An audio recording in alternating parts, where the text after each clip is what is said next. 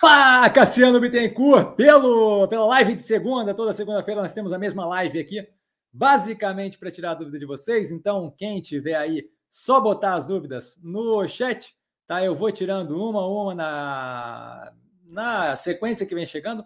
Tá sempre bom lembrar o que eu falo, um disclaimer inicial, né? O que eu falo aqui nada mais é do que a minha opinião sobre investimento, a forma como eu invisto, não é de qualquer forma, modo em geral, indicação de compra venda de qualquer ativo do mercado financeiro. Isso dito, sempre bom também começar com uma apresentação, dado que tem bastante gente nova entrando no canal. Meu nome é Cassiano Bittencourt, sou formado em economia pela Fundação Getúlio Vargas do Rio de Janeiro. Trabalhei um bom tempo com análise de crédito corporate e unidades externas do Banco Itaú, então tudo que fugia da alçada do Itaú BBA e das alçadas é, das unidades externas, Argentina, que não tem mais no Itaú, Chile, Uruguai, Banco Itaú Europa e por aí vai, tá? E também trabalhei pelo Banco Itaú com fundo de investimento offshore. Hoje eu sou investidor e estrategista do mercado financeiro por conta própria. A gente começa com o Naldo da Vodka com água de coco. Boa noite a todos, boa noite, Cassiano, super educado, Naldo, boa noite.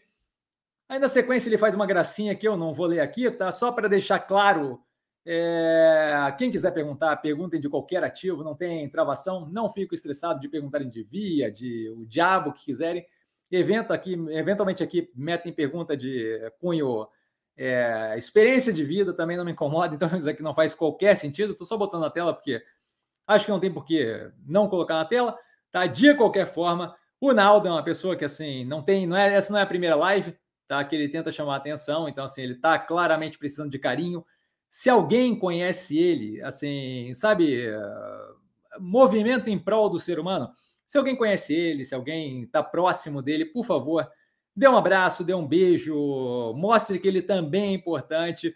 Acho que isso ajuda ele a aliviar um pouquinho mais a necessidade de compensar mais aqui na live. Então, por favor, se alguém conhece ele, dê um abraço, um beijo nessa criança que ele realmente precisa. Vinícius, BR Partners, algo de diferente para a queda de hoje. É, não vejo nenhuma motivação, tá? A gente teve recentemente a divulgação do, da abertura da parte de wealth management, gerenciamento de grandes fortunas da BR Partners. Aquilo ali eu acho que entra em conjunto com o, a operação como um todo, sabe? Eu acho que tem ali algum nível de conexão entre a parte de market capital, é, investment banking e por aí vai, de modo que acho que é positivo para a operação. Acho que vale olhar, é, eu comento sempre isso, e quem tem relembrado isso consistentemente é o Filipão, tá, que está aqui, já, já vi, que está aqui no canal comentando. É, vale a pena, é, ao invés de olhar, focar na árvore, sabe, dar um passo atrás de olhar para a floresta. Quando você olha para a floresta do mercado financeiro no dia de hoje, você vê que teve ali uma quantidade de quedas é, sem qualquer tipo de fundamentação.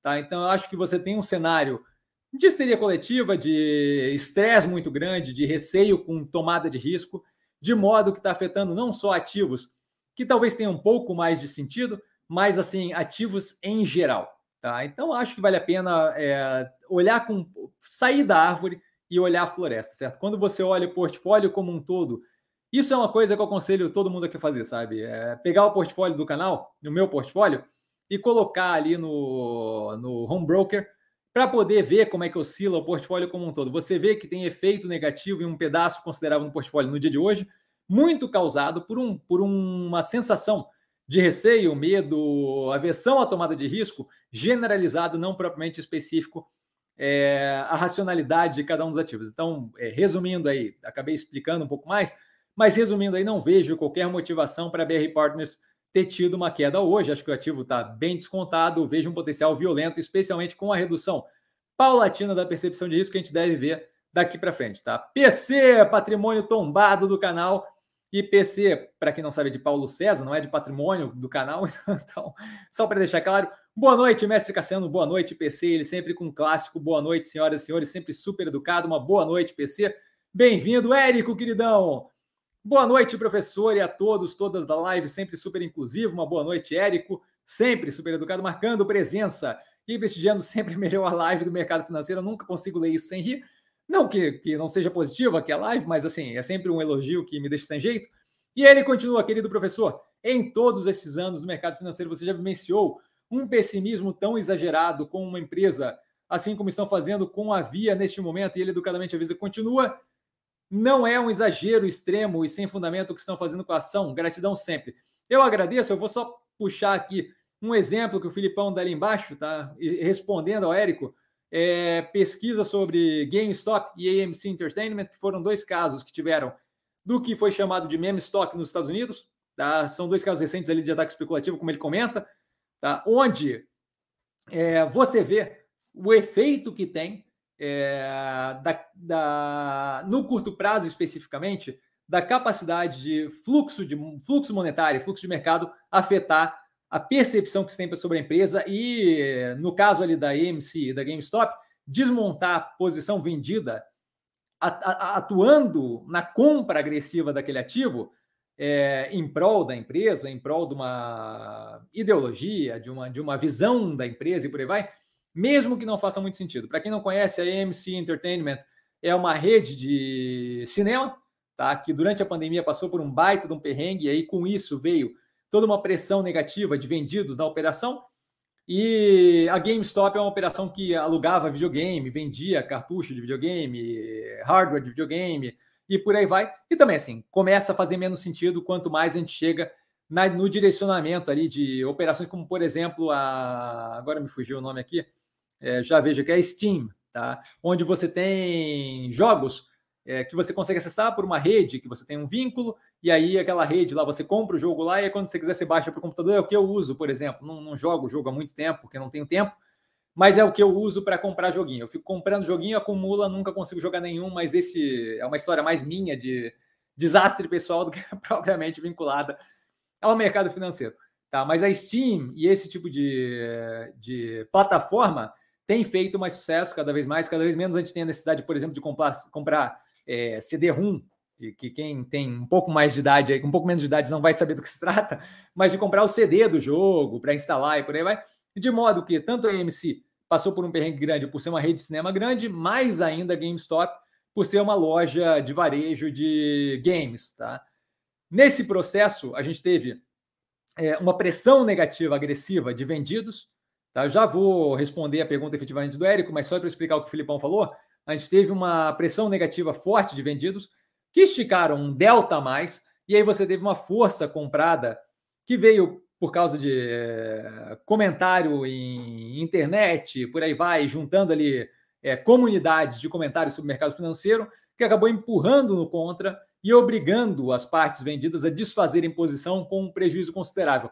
Então, esse é um bom exemplo de movimentos, naquele caso ali, é, positivo para quem estava comprado, negativo para quem estava vendido, mas é o, é o tipo de caso que se assemelha ao caso da Via, porque ali você tem uma pressão de crença narrativa montada, é, não muito relacionado propriamente com a operação da empresa, muito mais relacionado com a vontade dos envolvidos na negociação. Acho que são bons exemplos, é, mas assim, falando do você já vivenciou, acho que vivenciar a gente traz muito mais para a questão de eu já passei por algo próximo no mercado que eu estava operando, no caso o mercado brasileiro, há algum tempo já, tá? E a gente viu, acho que é algo muito, é, não muito próximo da Via, mas assim, algo que tem alguma relação com a Via. Eu acho que naquela época tinha mais fundamentação, mas se você olhar o movimento que a gente teve durante o período da pandemia, certo? É, a gente teve um pedaço da queda no momento da pandemia justificada, e aí começou justamente a ter. É, se você olhar as lives daquela época, você vê que sou eu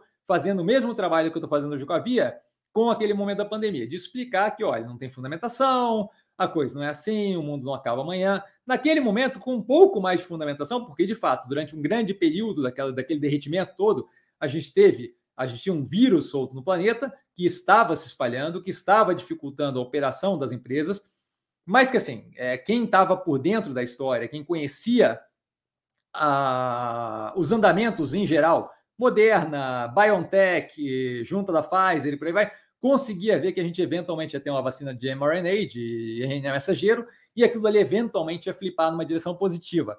Tá? Então, não à toa, a gente bate no fundo da pandemia e três meses, quatro meses depois, a gente está acima dos preços anteriores, certo? Então, em grande parte dos ativos, não em todos os ativos, mas em grande parte dos ativos. De modo que é, aquilo ali eu acho que foi uma demonstração novamente de pânico generalizado, unida à vontade de, um, de uma parcela dos investidores de empurrar o preço para baixo, mas que novamente não era ali, ali tinha mais medo e menos e mais desconhecimento do que tem com Via. Então, eu acho que como está acontecendo com Via, talvez não tenha vivenciado, operando efetivamente, investindo efetivamente, nada próximo.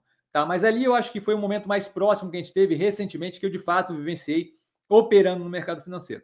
Certo? Naquele momento, a gente tinha um pedaço que era justificável por uma pandemia, e um pedaço que não era justificável, que era simplesmente a galera pilhando e falando que o mundo acabar. Se você olhar lives anteriores, você vai ver o mesmo tipo de comentário com via. Ah, você deveria admitir que você errou, você não sabe o que você está falando. É... Outras do tipo, é... a gente nem tem uma vacina ainda. É, como é que você pode ver médio e longo prazo assim?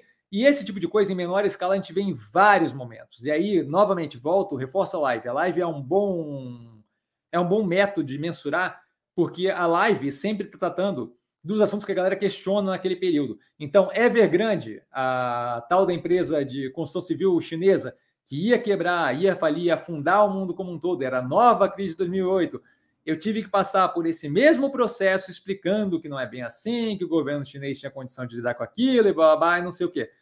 A recessão americana, que estão falando há dois anos, acho, da recessão americana, que vai acontecer, que inverteu a curva de juros e blá, blá, blá. E eu fico durante todo esse período, você vê durante as lives, olha, não tem nada que indique uma recessão americana e blá, blá. E a mesma coisa acontece. Então, o que a gente tem é, é uma quantidade considerável de pessoas do mercado financeiro que tomam decisão com base muito em medo e menos em racionalidade. E isso daí acaba levando a esse tipo de evento acontecendo, certo? É, hoje me perguntaram assim: ah, por que, que você não, não, não, não, não vai com a maré, sabe? Não simplesmente desiste de vir e vai com a maré. E na minha cabeça, o que vem de resposta é basicamente isso. Porque é, tomar decisão sem base na racionalidade da coisa, eu tenho postado short direto mostrando que não tem racional é, para dívida impagável e falência da via e nada disso, certo? Estou ali desmembrando pedaço a pedaço de Resultado financeiro, alavancagem, é, a tal da dívida dos 8,7 bi, que não faz sentido. E eu mostrei que não faz sentido porque 5 bilhões são CDCI, que é intermediação, e por aí vai. Tudo explicado no canal. E o que vem na minha cabeça é isso. É, eu, eu, não, eu, eu não vou com a maré é, sem fundamentação racional, pelo mesmo motivo que eu não tocaria fogo numa pessoa porque a galera acha que ela é bruxa e a gente deveria queimar a bruxa, você entende? ah, parece um, um exemplo extremo, mas a racionalidade, a falta de racionalidade é a mesma, certo? Você tomar decisão com base no que a manada está fazendo, mesmo sendo contra completamente o racional, na minha cabeça faz zero sentido, certo? Então, então esse daí é o, é o, é o motivo pelo qual eu não tomo decisão com base na manada como um todo. Tá? Mas eu acho que o momento mais próximo que a gente veio disso, disso foi, a, foi a pandemia, tá? E espero ter, ter, não ter me alongado demais aqui, ter feito meu ponto aqui, tá? Filipão, boa noite, galera, boa noite, Filipão, sempre super educado. Ares, boa noite, mestre, boa noite, Ares. Qual a percentagem máxima do portfólio que você alocaria em via? Então, assim, isso daí não tem um pré-definido. À medida que as coisas vão acontecendo, eu vou vendo para onde se ajusta. Quando eu comecei, para dar um exemplo ali, né, de, de algo que se tornou uma posição muito grande no portfólio, quando eu comecei a investir em Ocean Pact, a intenção era de ter uma posição bem menor, e aí a coisa foi começando a degringolar, e o preço foi começando a abrir, de modo que virou uma oportunidade muito positiva, a ponto de eu começar a aumentar a posição agressivamente, e ela acabou se tornando uma posição bem relevante no portfólio. Tá? Hoje em dia, o Ocean Pact tem uma posição bem relevante no portfólio. Em parte porque eu fui aumentando na queda, e aí quando você tem a subida do preço, aquilo ali aumenta de tamanho versus o restante dos ativos certo? Então, assim, não tem muito, é uma, uma, um percentual máximo do portfólio. Se a coisa continuar irracional nessa direção, levando em consideração a possibilidade de a gente ter um grupamento, é, focando no operacional da empresa, eu vou continuar aumentando posição. E aí, eventualmente, aquilo ali pode se tornar uma posição mais agressivamente grande versus o que eu tenho no restante do portfólio. Eu não tenho pré-definido um tamanho que eu veja como válido ali certo? Enquanto a tese de investimento se mantiver, enquanto a operação operacionalmente se mantiver sólida, isso a gente vê, é impressionante assim, quando eu posto, por exemplo, short explicando endividamento, a questão do CDCI, é, a questão da alavancagem, a questão do resultado financeiro, os comentários que vêm no negativo nunca vem com argumento quebrando o que eu estou falando, sempre vem com baboseira, é, falando do preço do ativo, que volto a reforçar, o preço do ativo é uma coisa, a operação é outra, nunca vem efetivamente desdizendo o que eu estou falando, certo? É, teve um recente ali que comparou com o, comparou com o, o risco sacado da Americanas. Primeiro, risco sacado não é a mesma coisa que CDCI, risco sacado é um financiamento de fornecedor, CDCI de cliente, tá? Então não é a mesma coisa. Um deles está vinculado à venda já feita, o outro deles está vinculado à compra de fornecedor, fornecedor com o banco.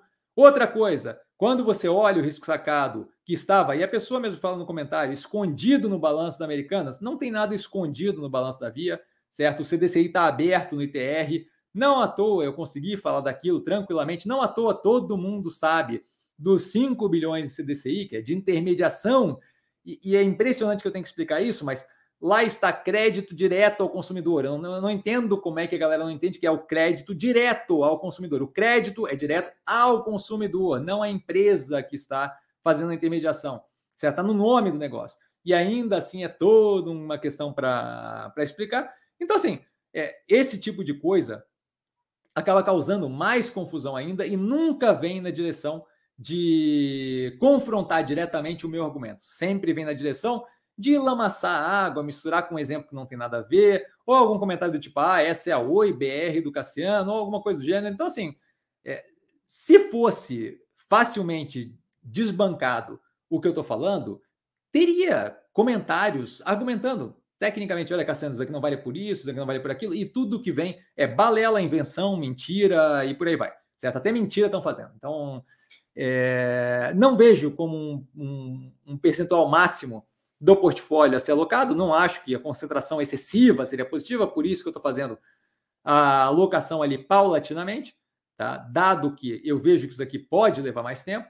De qualquer forma, não vejo uma alocação máxima acetida, tá? especialmente porque a operação, como explicado por 300 mil vezes, não, quando eu falo análise, não falo, ah, eu acho que X, eu acho que Y. Não, eu boto o que está na operação, eu boto a alavancagem da operação. O short hoje, é, comentei exatamente a questão dos 5 bilhões e eu explico exatamente o porquê que não faz sentido aquilo. Então, assim, eu não estou falando com base na. Ah, eu, eu, eu, gostaria, eu acho, disso. Estou falando com base no, nos números que tem, certo? Nos números que a galera está usando para dizer que não, certo? Então, assim, eu não vejo, enquanto a operação estiver sólida, eu continuo paulatinamente tomando conta para não exagerar, mas aumentando posição, tá? Espero ter sido claro. Joel!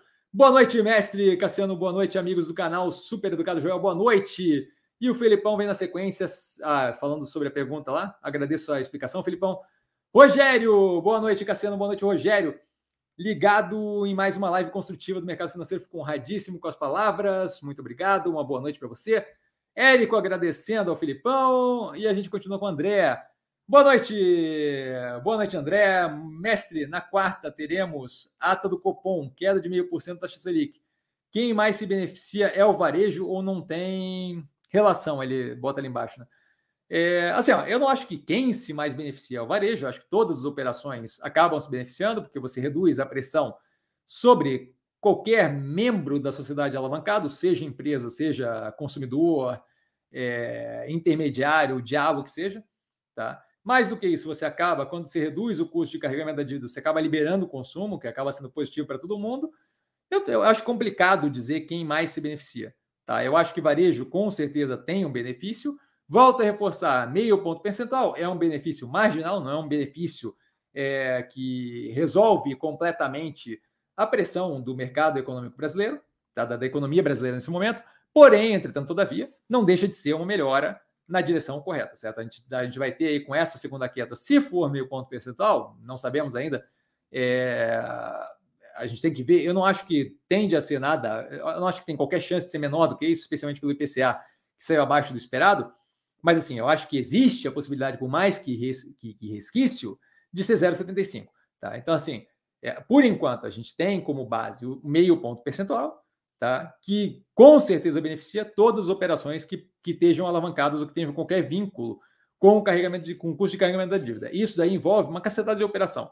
Tá? Eu acho que o varejo é bem beneficiado, mas acho que todas as operações que têm qualquer nível de alavancagem acabam se aproveitando daquela operação. Tá? Aí o Filipão, É, cita o Grupo Bombril, esse caso não, não acompanhei, tá? O André com relação. Filipão, a Magazine Luiza antes do Alasca entrar também sofreu. É bem comum na bolsa, principalmente se permitido aluguel de ações para vender. É, bolsa nos Estados Unidos e Europa, você só pode vender ações se tiver ela. Não existe aluguel de ações lá. Ásia também é assim. Explicando aí um pouco. Augusto, boa noite a todos. Boa noite, Augusto, super educado. Naldo, o cara que precisa de carinho. Cassiano, dia desses estava comentando com Cryptominion que Bitcoin, a exemplo do ouro, não pode ser usado como reserva de valor. Daí a resposta dele foi que o ouro tem mais de 500 anos. E ele educadamente avisa, continua, então você não pode negar ainda que o Bitcoin não é reserva de valor, porque ele é novo. Será o Benedito, Benedito, imagino? É... Aí eu já não sei que palavra é aquela, que terei que viver 200 anos para poder negar a tese do Bitcoin como reserva de valor? Então, assim, ó, primeiramente, é, é, é impossível comprovar uma negativa, né? Então, eu, eu, eu, procuraria focar menos em provar que os outros estão errados e mais em desenvolver conhecimento de investimento, certo? É, você provar que ele está errado que ele está certo, rende zero para você. Se você acha que Bitcoin, e eu não vejo Bitcoin como um ativo, é, como, como um investimento propriamente, já foi comentado aqui inúmeras vezes, é, tudo que você tem que fazer é não investir no, no, no, ativo. Você não precisa provar que o coleguinha está errado, certo? É muito foco no ego, pouco foco no cerne. André, hoje comprei alpargatas e pets, aumentando sempre que dá o número de ações. Mestre, Alpa 4, alpargatas, está muito longe da confirmação do caminho correto. Se é assim que podemos falar. Então, não acho que está muito longe, tá? A gente tem ainda, como comentado na análise do segundo trimestre, a escolha. Só um golinho de água aqui. Como comentado na análise do segundo trimestre, a gente tem ainda a escolha do CEO efetivo que vai tocar a operação para frente é, a ser feita. Tá? A gente ainda está com um CEO que é temporário, tá? ele ainda tem ali é, uma, possibilidade, uma possibilidade não, ele, eu, nunca dá para saber se, se ele vai, se ele tem chance de ficar ou não, mas a princípio ele mesmo comenta que eles estão num processo de procurar um CEO é, perene para a operação. Tá? Então, assim, fica complicado a gente dizer é, o, o, quanto tempo está não de confirmação do caminho correto, mas eu, honestamente, vejo a operação como tomando atitudes que estão indo na direção positiva. Não à toa, eu continuo comprado no ativo e, quando possível, teremos redução de é, aumento de posição com redução de preço médio. Tá? Então, assim, não, não é uma preocupação, não é uma operação que me preocupa, não é uma operação que é foco agora, certo? A gente tem operações ali que tem menos foco nesse momento, outras que tem mais, via uma que chama atenção como tendo mais foco nesse momento, mas é um ativo que está fazendo o trabalho, o dever de casa, para poder focar cada vez mais nas partes que ela faz melhor e de uma forma mais baseada em dados efetivamente e menos em wishful thinking, em, em desejo de como vai ser, e Nárnia, e como é que poderia ser no futuro. Então, assim, esse foco maior em tomada de decisão com base em dados, eu vejo como muito positivo. Acho que a operação, como explicado na análise do segundo trimestre, está fazendo um trabalho positivo, especialmente em redução de estoque, por aí vai. Não, não vejo como provavelmente problema. Acho que há algum tempo a gente ainda tem para aquilo ali refletir mais agressivamente na operação, mas a operação está fazendo o trabalho na direção certa. Não acho que a confirmação é sobre o caminho correto. Acho que a confirmação que falta é sobre a, a, eles atingirem aquilo. Se a, se a confirmação fosse sobre eles estarem indo no caminho correto, a gente não estaria aumentando a posição, certo? Então não vejo como problemático. Filipão, mais uma segunda de muito conhecimento, certa qualidade da live. Já agradeço o trabalho, o profissionalismo desse cara. Fico honradíssimo com as palavras, Filipão. Tá, ele manda, ele já volta no Edivaldo. Uma boa live, boa semana desde já, todos super educados. A gente volta no Edivaldo. Boa noite, grande mestre Cassiano, e a todos. Grande abraço, grande abraço, Edivaldo. Boa noite para você, super educado. Áudio, boa noite, boa noite, áudio. André, Ocean Pact hoje acordou, subiu bem. Pois é, aquilo ali é muito mais é um olhar para o longo prazo, tá? Para o médio e longo prazo. É, essa oscilação de preço de curto prazo não é algo que eu perca muito tempo, mas sim, teve um movimento positivo hoje, não acho que é propriamente uma, uma questão. Linhaça, meu caro, boa noite, boa noite. Considero o investimento em via um erro, é completamente um direito seu. Nos últimos 10 anos, a receita evoluiu 50%, bem abaixo da inflação. Os últimos 10 anos tem um pedaço considerável onde o Grupo Pão de Açúcar era o gestor da operação. Não acho que dá para fazer essa análise linear de 10 anos. Tem uma evolução considerável que a gente teve de entrada mais forte. É, a, gente, a gente criou o Fulfillment recentemente, a gente transformou a financeira em banque recentemente. Então, assim, acho que é uma, uma forma de ver a coisa um pouco equivocada. E aí ele continua: o EBITDA não saiu do lugar, faz quatro trimestres que o EBITDA é o menor que juros. O EBITDA não é menor que juros, como dito, o juros está em 145 milhões de reais, como explicado na abertura do resultado financeiro. Muita paciência nessa hora, muito, muito zen nessa hora, muito ussa nessa hora, como postado na, no canal. E você viu, porque você comentou no canal, os juros, a, o custo de juros está em 145 milhões nesse trimestre. O EBITDA foi consideravelmente acima disso. Eu sei que foi consideravelmente acima disso, porque o últimos 12 meses está em 2 bilhões 162. Então, com certeza, foi pelo menos acima de 500 milhões por trimestre, certo? Então, assim, não, não está menor do que os juros.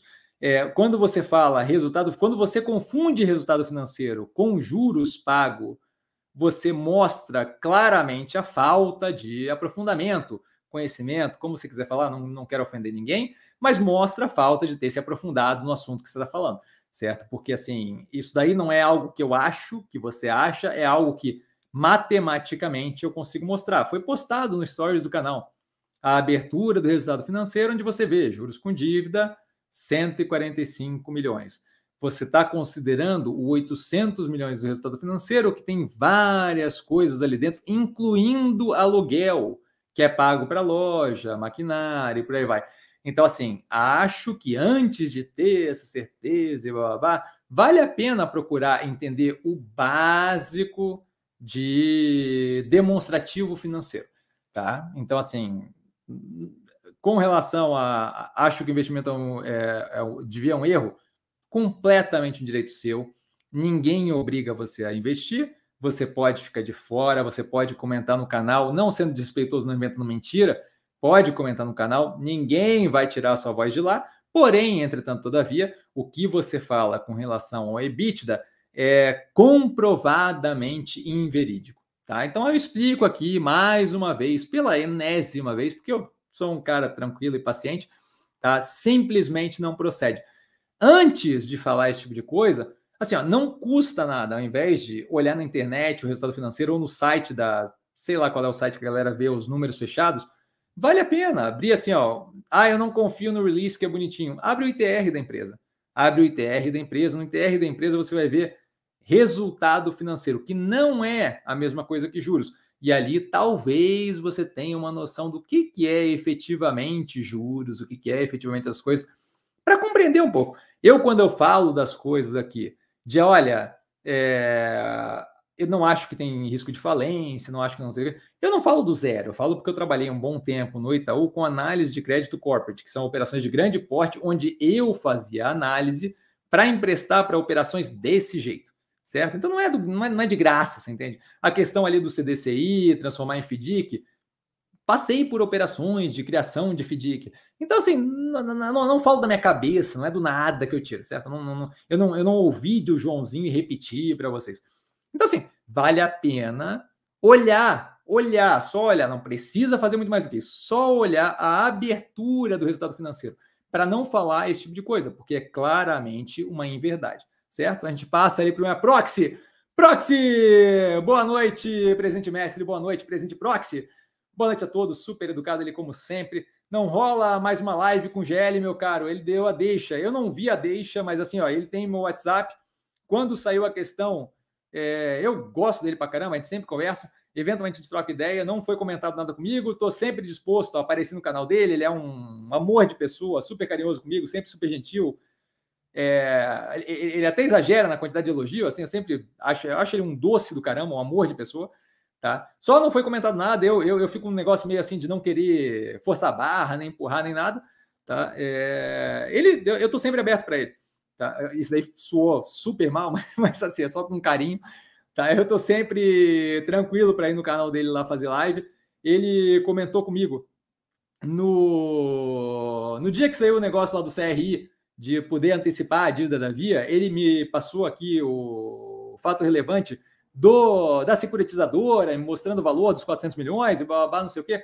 Sempre, a gente sempre tem um contato super prestativo, eu estou sempre super aberto aí tá? Mas não teve nenhuma conversa com relação a isso, mas eu estou sempre super aberto. Ele é, ele é, um cara muito parceiro, super gente fina, um amor de pessoa, sempre me tratou com um carinho absurdo, tenho um respeito inenarrável gigantesco por ele, tá? Luizão, Luizão, Luizão, né? Luizão. É, boa noite, professor Cassiano e a toda a galera. Boa noite, Luizão. Sempre presente, sempre bem-vindo, super educado. Recentemente, a B3 soltou o gráfico onde consta a composição da nossa bolsa de mais de 50% da presença de investidores do exterior. Pode comentar sobre? Posso comentar sobre, é uma questão assim de, de... brasileiro, não está acostumado propriamente a investir em mercado de renda variável, que é mais do que comum. A gente tem um histórico econômico no Brasil muito intermitente, certo? São intempéries o tempo todo. É, o tipo, pela via agora dá para ver, certo?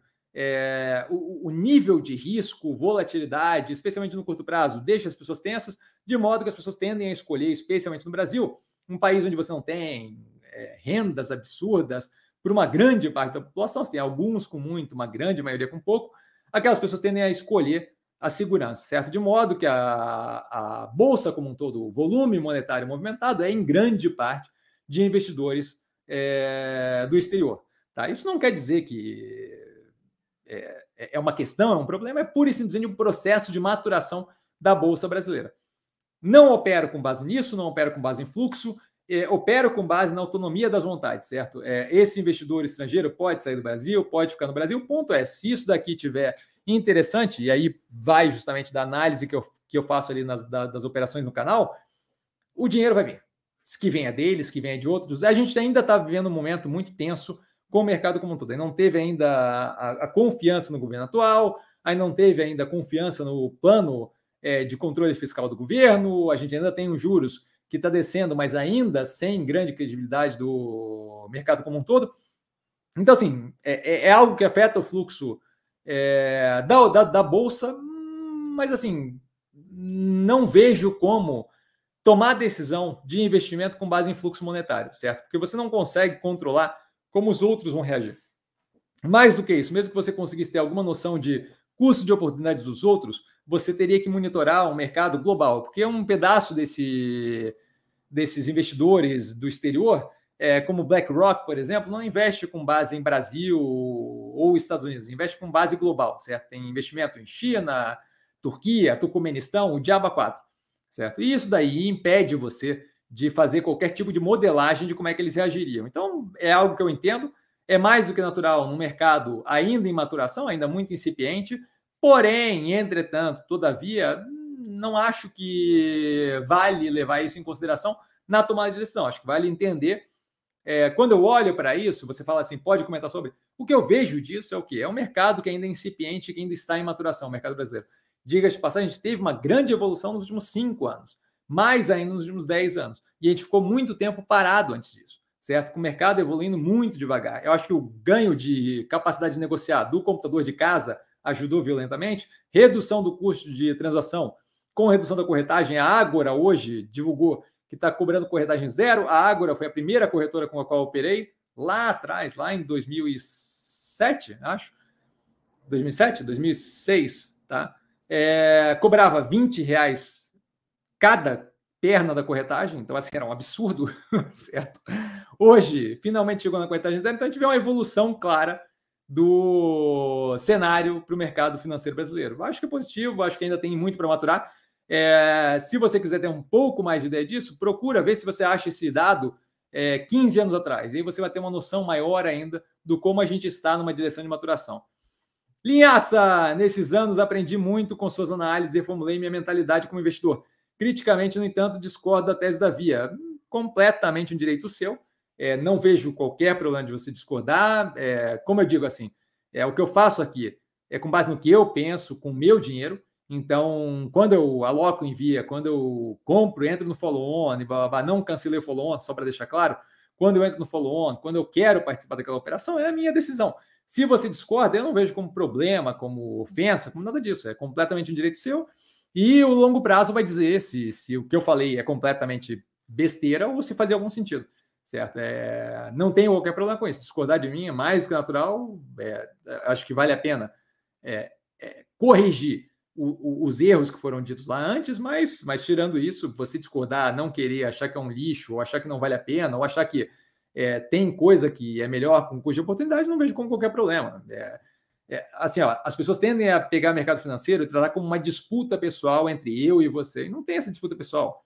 Você criticamente discordar da tese de via é, é, é, afeta zero a minha, o meu investimento, você entende? Então, eu não vejo como problema. É, entendo perfeitamente. Acho que a fundamentação deveria ser revista, mas, mas entendo perfeitamente. Carlão, boa noite, mestre. Boa noite a todos. Boa noite, Carlão. Super educado, como sempre, carinhoso. André, mestre, dentre o portfólio, qual empresa você vê com maior risco negativo atual, caso tenha é, ver risco, riscos na operação? Então, operação com risco na operação efetivamente, eu não vejo, não estaria no portfólio, certo? Se tivesse risco sério na operação, não vejo ou não estaria no portfólio. É, assim, quando eu falo é com relação à operação e não com relação ao preço, certo? Porque o preço pode ser guiado, como a gente está vendo aí em via, por uma questão de pânico generalizado, histeria coletiva e por aí vai. Com relação à operação, eu estou observando mais de perto a alavancagem da Zemp, não é de agora que eu falo, certo? 2,2 vezes dívida líquida sobre EBITDA. Não é problemático, mas vem numa crescente. E é o que eu gostaria de ver, é, controlando com evolução melhor na operação. É, o que mais? A Mobile, todo trimestre a gente observa para garantir que ela tem melhoria operacional nas margens de contribuição e que ela mantenha ali o mais próximo possível da zeragem de dreno de caixa. É, deixa eu abrir o portfólio para dar uma olhada aqui, porque de cabeça assim é complicado. É... A Azul tem entregue tudo que ela está falando. A Alpargatas, a gente está acompanhando o processo de remodelagem da operação. Só olhando aqui, tá? Uma a uma aqui. É, a Cogna tem entregue também. Dois trimestres atrás eu olhava com mais pressão para ela, mas agora hum, eu vejo ela entregando consistentemente. É...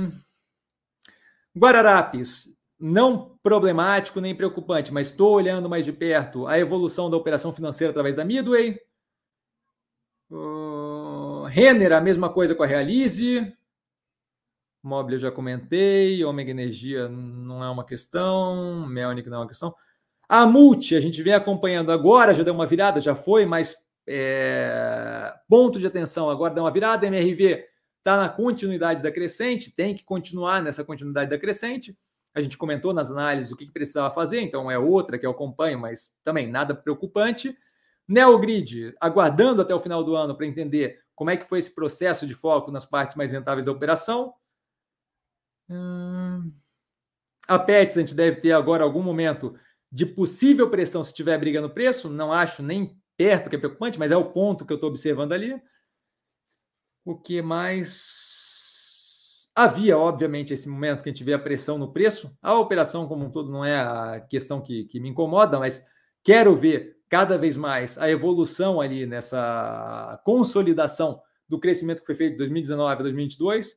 Tá? Então, acho que não vai ter problema de fazer, mas gostaria de ver isso e quero ver o quão rápido vai evoluir ou não. Não é problema de um problema, e é isso, basicamente é isso. Rodando o portfólio todo é isso. Tá? Romério, boa noite a todos, boa noite, Romério, super educado. Ricardo, diretamente de Coimbra, em Portugal. Boa noite, geral. Super educado, Ricardo. Boa noite. Agradeço mais essa live, professor, bem como pela sua paciência de monge tibetano. Ussa! Boa noite, Ricardão. André, falando com linhaça. É, aí conversando ali sobre a questão do coisa. Aí, o Linhaça, minha carteira, TOTUS, Minerva, Arezo, Soma, SLC, PetroRio, Vamos, Equatorial, Engie, Taurus, VEG, Porto Seguro, B3, Multiplan, Fleury, Odontoprev, Açaí, BAM, BTG Pactual. Quase que, quase, que, quase que sai coisa errada. Pets, Ambipar e Lojas Renner. Olha, ótimo para você. O Linhaça falando que já justificou anteriormente, já justificou e, e já foi quebrado a justificativa, porque aquilo ali não faz sentido. Wagner, boa noite para todos e que seja mais uma proveitosa e instrutiva live conduzida pelo mestre Cassiano Bittencourt. E escreveu meu nome, meu segundo nome correto, dois T's e curte no final. Parabéns, olha, ficou honradíssimo. É, boa noite para você, super educado, Wagner. Bem-vindo novamente. Carlão, mestre, você é genuíno e eu te admiro por sua inteligência emocional. ah, eu me divido com você, Carlão. Entendo o desconforto de alguns amigos, mas é muito emocional e nesse campo é difícil, somente com a mudança de comportamento. Eu agradeço fortemente aí pelas palavras. E vida que segue, assim. Já, já passei por muita coisa na vida para me estressar com, com pressão e tal. Assim, sou acostumado a viver sob pressão. Então, é, acho que quando teve, teve um cara que falou comigo tempos atrás aqui no Instagram, sabe? Ele veio me comentar que é, há muito tempo ele viu uma live minha onde eu falava que é, eu cuido com as palavras que eu solto aqui, porque cuidar com as palavras que você solta é uma demonstração de respeito ao interlocutor, a pessoa que está do outro lado ouvindo, certo? E isso daí me deixou bem feliz, assim, de ver que ele lembrava daquilo que ele achava aquilo algo positivo, tá? Então, assim, a gente sempre tem a posição de estourar e soltar uma cacetada de baboseira para gente que pode estar equivocada, às vezes está nem equivocada, mas às vezes está simplesmente provocando, ou eu posso fazer a escolha de eh, usar aquilo e agir da forma mais construtiva possível. Eu sei que parece uma coisa meio Madre Teresa, que não é o meu caso, não tem nada de Madre Teresa, quem me conhece ao vivo, Gabriel, Biel me conhece ao vivo, Eterno, me conhece ao vivo, a gente saiu para um barzinho, eu falo mais palavrão por segundo do que qualquer outra coisa, certo? É que aqui eu super controlo, porque não tem necessidade e tal. Mas você me pega num bar, você vai ver eu falando, bebo bastante, palavrão assim, à torta e direita, sem, sem parar. A questão é justamente essa, assim.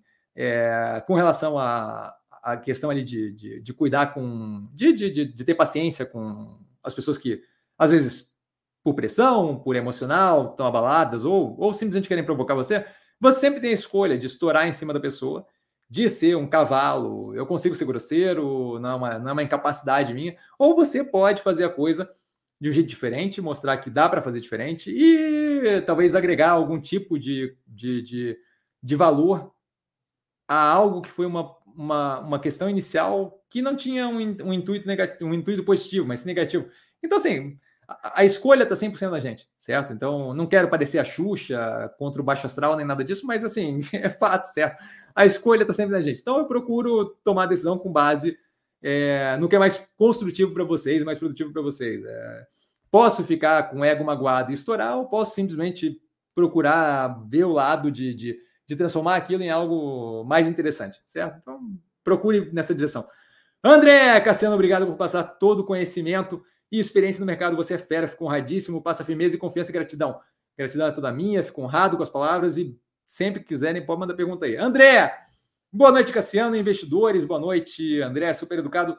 Vamos fazer o caminho menos percorrido, a multidão vai para o caminho mais fácil. Gratidão sempre. Hoje saiu uma matéria do Money Times que a Magazine Luiza vai ocupar é, o lugar da Via, imagino, né? Pois é, é, vamos ver o que acontece. É, tem, assim, ó, eu acho que essa, essa daqui também vale falar assim. É, nos momentos que parece que o jogo está destruído, é, sempre aparece uma cacetada de hiena para falar com a certeza do mundo que tal coisa vai acontecer, que a Mercado Livre vai dominar e que não sei o que. Foi assim, um processo desse que eu acompanhei, que foi assim, aí, lembrando ali do Filipão lá nos Estados Unidos, é a Amazon. A Amazon ia destruir o Walmart. Pega matérias do. Pega matérias de 2017, 2016 e você vai ver que é o fim do Walmart. Que o plano de reestruturação do Walmart não vai dar certo. Que o Walmart nunca vai conseguir fazer uma parte online que vai suprir a parte da Amazon e blá, blá, blá e não sei o quê. E aí ver a evolução do Walmart, que eu acompanhei de perto durante o ano de 2018, 2019, e aí você vê o, o, o como vê a fala confiante del fim do mundo e todo mundo pilhando em cima do Walmart 2016, 2015 e vê como é que esse mesmo pessoal fala após 2018, 2019, quando o Walmart deu uma virada no jogo violento e hoje, novamente, se consolida até o momento como uma forte operação de varejo nos Estados Unidos, mesmo tendo competição direta da Amazon em vários setores, certo? É, então, assim, é, a gente sempre tem um espaço grande para as pessoas que querem, naquele momento final, tentar tomar um pedaço da glória e agir como hiena, justamente atacando. É, chutando cachorro morto, certo? É, mas assim. É, tão bobo quanto a, o ímpeto de tentar fazer esse tipo de coisa, chutar cachorro morto, seria. Tão bobo quanto isso seria a, a gente ficar incomodado com esse tipo de coisa. Não é, não é ter sangue de barata, mas é, a gente ficar incomodado com esse tipo de coisa não faz sentido também, certo? Então, sim, é, a matéria ali falando de que a Magazine Luiza vai ocupar a via, vamos ver como é que fica daqui a algum tempo. Nesse momento é fácil falar, porque a via está derretendo de preço, não a operação, Mas vamos ver como é que fica daqui a pouco. Carlão, suas análises são complementares e ajudam a entender o passo a passo e fica claro o entendimento e fortalece para quem tem interesse em aprender a se desenvolver. Eu fico honradíssimo, Carlão, de verdade. Luizão, professor, sei, só sei que da noite para o dia botaram uma infinidade de contadores, entre aspas, especialistas e especialistas. Brotaram, brotaram, desculpa, brotaram uma infinidade de contadores e, entre aspas, especialistas. Não mostram nenhum resultado, mas estão lá dando aula. Parabéns pela sua paciência e resiliência. Estou sempre presente aqui, sempre ao dispor. E assim, volto a reforçar, a gente pode bater boca xingando e ofendendo e fazendo graça e dando. A galera gosta hoje em dia, a moda é, é falar uma frase de efeito e falar kkkk, como se aquilo ali desse razão imediata à pessoa. Ou a gente pode simplesmente argumentar e mostrar, com base nos dados, o que está acontecendo, certo? O que a gente fez nos últimos dias, domingo e segunda, foi o quê? É, alavancagem, resultado financeiro e a abertura da dívida que não é de 8,7 bi. Explicando não é por causa disso, é assim e é assado. Quer ouvir, ouve, não quer ouvir, não ouve. Mas assim, a gente faz na base da argumentação e não na base do. É, então acredita nisso. KKKK. não faz sentido, certo? Robinson, boa noite, Cassiano Investidores. Boa noite, Robinson, super educado. Vale a pena executar a subscrição de via 80 centavos, sendo que o ativo está abaixo disso? É, é assim, ó, nesse momento, com um ativo abaixo disso, claramente não vale, a, não vale a pena, certo? Você vai comprar o ativo mais caro do que está no momento. A questão é que o bônus de subscrição, se você está falando do follow-on, vamos, vamos voltar atrás, porque pode criar confusão aqui. Se você está falando da reserva de follow-on, quando você compra mercado ao preço que está hoje, 0,73 ou alguma coisa assim, quando você compra mercado, você está trocando dinheiro de mão e não injetando dinheiro na empresa. Isso é um ponto positivo para quem está comprado na operação. Eu, comprado na operação, quero que a operação tenha mais dinheiro. Se eu vou botar dinheiro para dentro da operação, eu prefiro que a operação receba do que uma outra contraparte qualquer receba. Então, esse é um ponto em prol do follow-on. Segundo ponto em prol do follow-on, eu ganho um bônus de subscrição. Esse bônus de subscrição não tem que ser executado agora certo? Ele tem 12 meses para execução. Quando eu comprei Minerva com a BIF 11, tinha três anos, é diferente, é um prazo maior, tinha três anos para o bônus de, su, de, de, subscrição. Porém, entretanto, todavia, quando eu fiz a compra a 6,42, eu nunca vou esquecer esse preço, a 6,42, o preço do ativo estava consideravelmente abaixo no mercado, certo? A questão é que o quê? Quando eu compro aquilo ali e ganho o bônus de subscrição, o bônus de subscrição tem um prazo para ser exercido. Eu não preciso exercer agora. Entre as ações a 80 centavos, supondo a realização do follow-on, ainda não foi realizada, porque tem até o dia de amanhã para desistência lá da galera que quiser desistir. Eu não tenho qualquer intenção de desistir, não, mais do que isso, não irei desistir de forma alguma, só para deixar claro. Eu tenho a mania de falar de um jeito que a galera às vezes entende diferente. Não irei desistir do follow-on de qualquer forma, tá? De qualquer forma, de forma nenhuma, tá? Você tem um bônus de subscrição que você ganha, que tem um espaço de 12 meses para execução. Eu não preciso executar ali. Então, o que eu vou comprar é as ações um pouco acima do preço de hoje? Sim. Vou comprar as ações a 80 centavos e ganhar um bônus de subscrição, enquanto a ação está 0,73, se não me engano, o preço de fechamento de hoje. Tá? Porém, entretanto, todavia, quando eu compro dessa forma, eu estou injetando dinheiro na operação que eu estou comprado. Mais do que isso, eu estou ganhando um bônus de subscrição que pode, com a resolução das questões em um ano, eu acho que em um ano o plano de consolidação deles vai dar muito mais certo, o FDIC estará para fora da operação, essa é outra coisa que eu não entendo, como é que a galera não entende que o CDCI não é dívida. Ah, o CDCI é dívida também. Qual dívida que você consegue, que você conhece, que você consegue montar um FDIC e jogar para fora do balanço? Eu, não, eu não, não, sei qual é a dívida que você consegue fazer isso. Vamos fazer isso com a debênture também. Porque se é dívida de fato e eu consigo simplesmente jogar para fora do balanço, vamos pegar as debêntures, fazer um FDIC e jogar para fora do balanço. Ah, mas não é assim. Se não é assim, porque não é a mesma coisa. Certo? De qualquer forma, voltando aqui. Eu vejo como positivo a injeção de capital dentro da empresa, eu vejo como positivo o ganho do bônus de subscrição. Então, esses são os pontos que me fazem manter o follow-on. A ideia de que você economizar 7, 10 centavos, que seja, que seja, que seja 20 centavos no preço hoje, que é uma raquetada percentualmente falando, de que isso é mais positivo para você como acionista, está desconsiderando o fato de que você está deixando de injetar dinheiro na empresa e jogando dinheiro com troca de mão no mercado. O que para a empresa que você está comprando, no final das contas, é menos positivo, certo? É, para a empresa é positivo que o follow-on corra da forma mais positiva possível. Então, assim, acho que tem é, uma, uma, uma, compreensão muito simplista no que se trata, quando se trata de, de, de o que é ser acionista da operação. Tá? E não, a, a galera falou, ai, que boa vontade, que. Não é boa vontade, é pensa no seu interesse. Você quer uma operação mais saudável ou você quer uma operação menos saudável? É isso, é, essa é a pergunta que você tem para fazer. Certo? Então, assim, essa é a questão. A galera está muito preocupada, a galera que bota ação para alugar, a galera que quer comprar mercado ao invés de entrar no fundo, está muito preocupada com o ganho pessoal no curtíssimo prazo e pouco preocupado com o que, que aquilo ali resulta para a operação que ele está comprando e botando no portfólio. Acho que é uma visão um pouco simplista, mas o médio e longo prazo vai dizer. Luiz Fabiano, jogador de São Paulo. Era jogador de São Paulo, acho que. Desculpa. Eu entendo zero de futebol, joguei salão muito tempo na minha vida, mas entendo zero de futebol, então o Luiz Fabiano deve estar, sei lá, aposentado já. Eu estou falando que é jogador de São Paulo. Boa noite, Cassiano, e a todos na live. Super educado, bem-vindo. Boa noite. Se não me engano, primeira vez de você aqui. Miguel, boa noite. Boa noite, Miguel. Cassiano, você ficará. Pô, Luiz Fabiano, acho que foi uma vergonha do caramba, né? Porque ele, ele não deve estar em São Paulo há uns 200 anos. Boa noite, Cassiano. Você ficará. Boa noite, Miguel. Você fica conhecido como o cara da via, entre aspas. E risadas. Olha, é uma possibilidade. Aproveitando, não gostei da mudança do nome e tique. Hashtag chateado. Eu achei. Volto a reforçar, completamente direito seu. Eu nunca fui propriamente um adepto do nome Via. Sempre foi um incômodo, nunca foi nada que afetasse a tese, só para deixar claro. Sempre foi um incômodo, nunca achei que Via. Achei que Via Varejo era ruim mas quando mudou para via, eu achei pior ainda. A operação vingava, eu tirei o emocional, botei meu racional na frente e falei: a operação é a operação, esquece o nome via.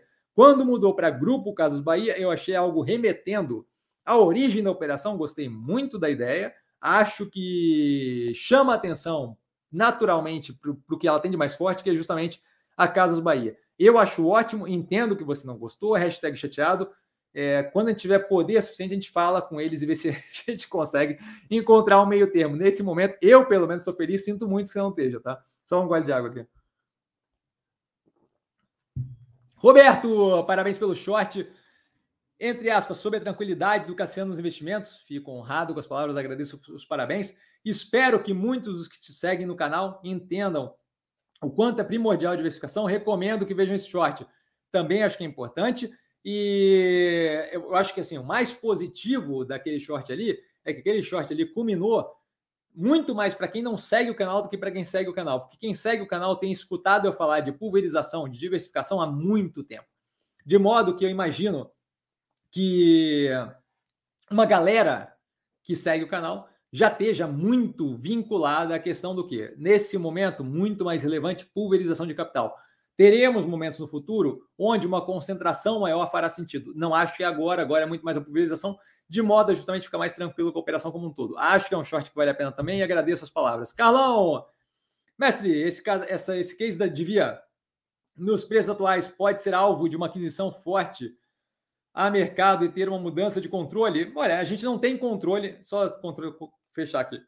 Ou uma combinação com outra empresa? Então, vamos lá é, assim, ó, sempre é uma possibilidade, independente do preço, tá? É, se tiver interesse suficiente, é sempre uma possibilidade, tá? A questão ali de mudança de controle, nesse momento a operação funciona como uma corporation, de modo que eu não tenho nenhum acionista ou bloco de acionistas que dominem o negócio como um todo. Então, é, a eleição do Board of Directors, da, do Conselho de Administração, é feito de forma votação pelos acionistas, não tem propriamente um controlador, então não é uma mudança de controle que teria, o que teria possivelmente, existe uma possibilidade, sempre, tá? Mas nesse momento aí com preço mais baixo, ainda maior, de ter ali uma construção de um bloco de maior porte que tome controle da operação.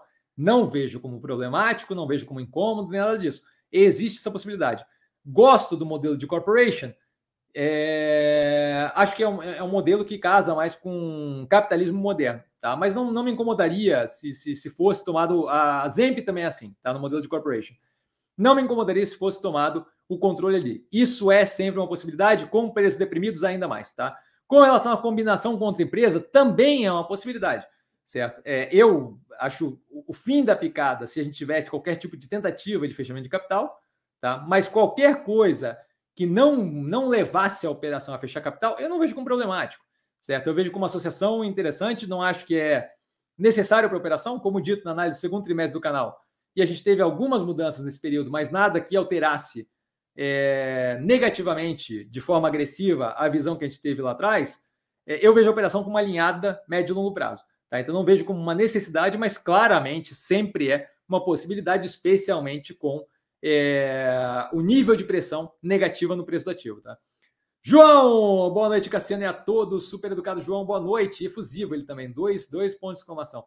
Cassiano, na análise da Tupi, você citou é, um possível canibalismo na empresa devido à aquisição. Poderia explicar melhor esse processo, citar outros exemplos, Grato? Com certeza poderia.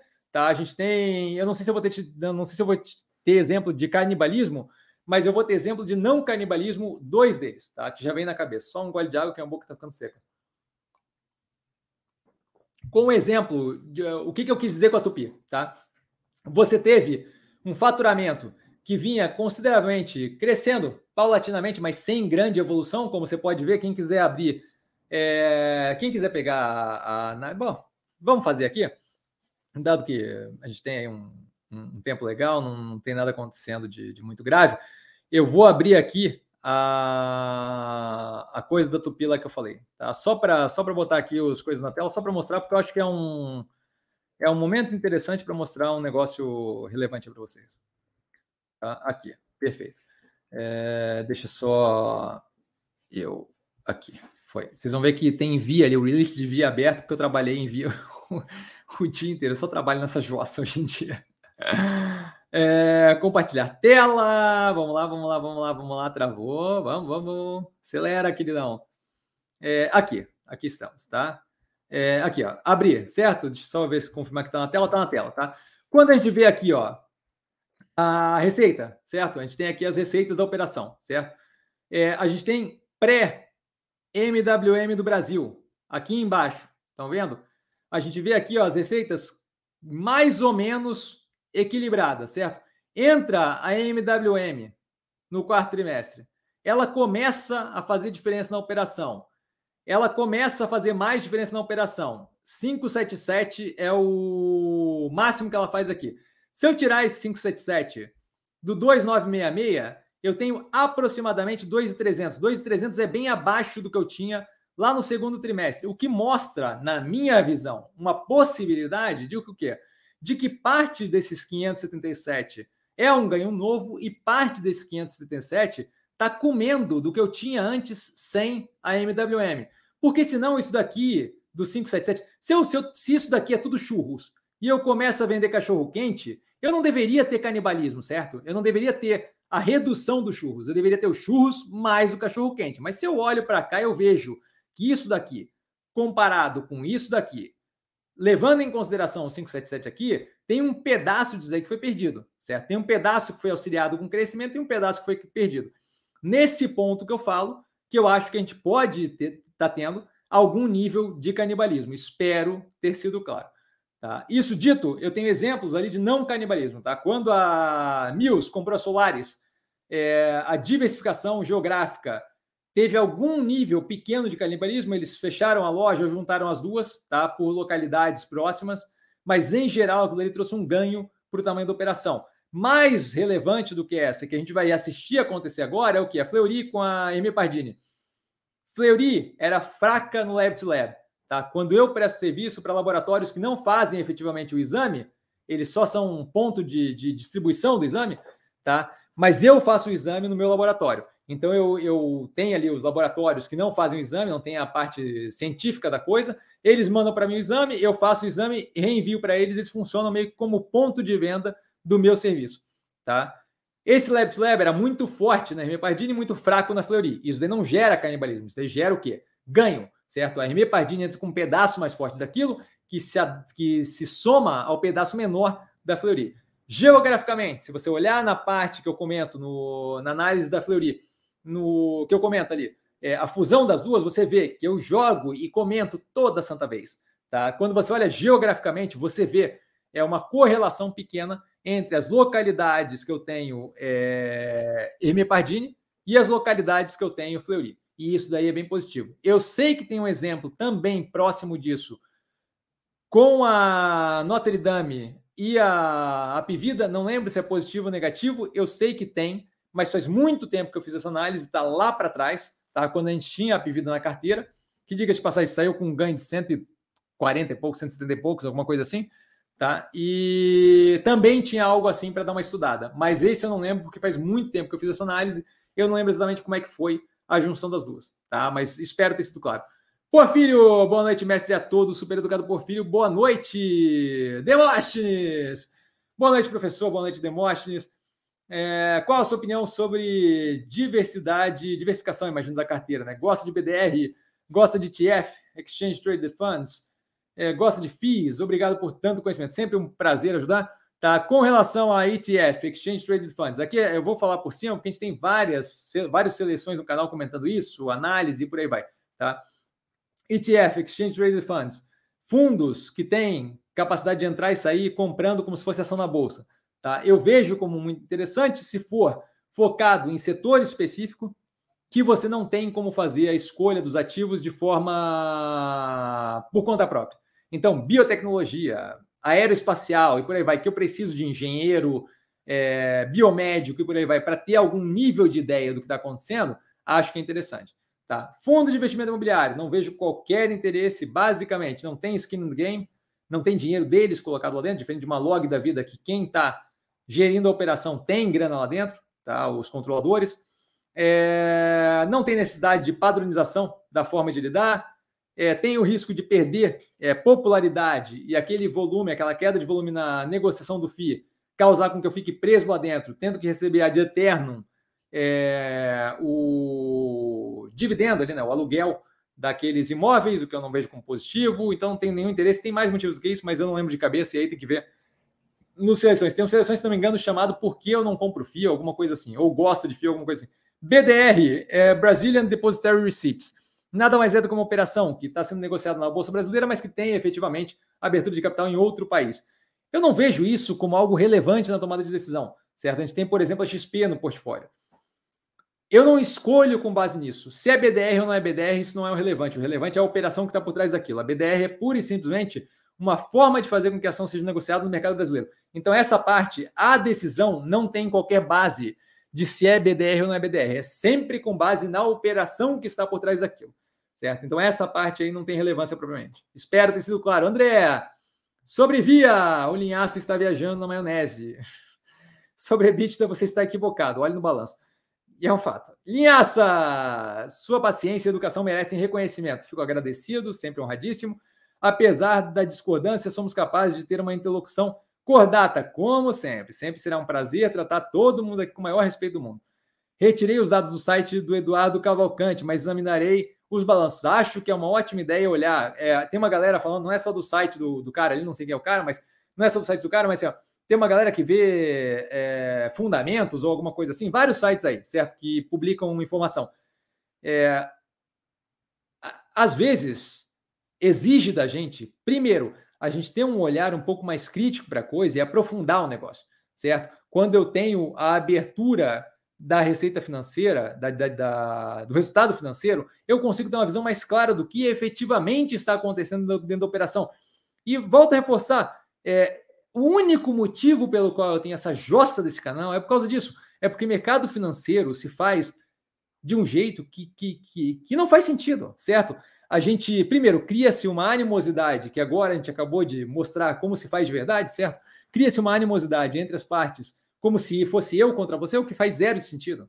Mesmo que você tivesse vendido no ativo, não, não, não é contra mim, não tem nada contra mim, não, não afeta a minha tese de investimento, você ganhar dinheiro vendido no meio do período faz zero diferença, certo? No médio e longo prazo.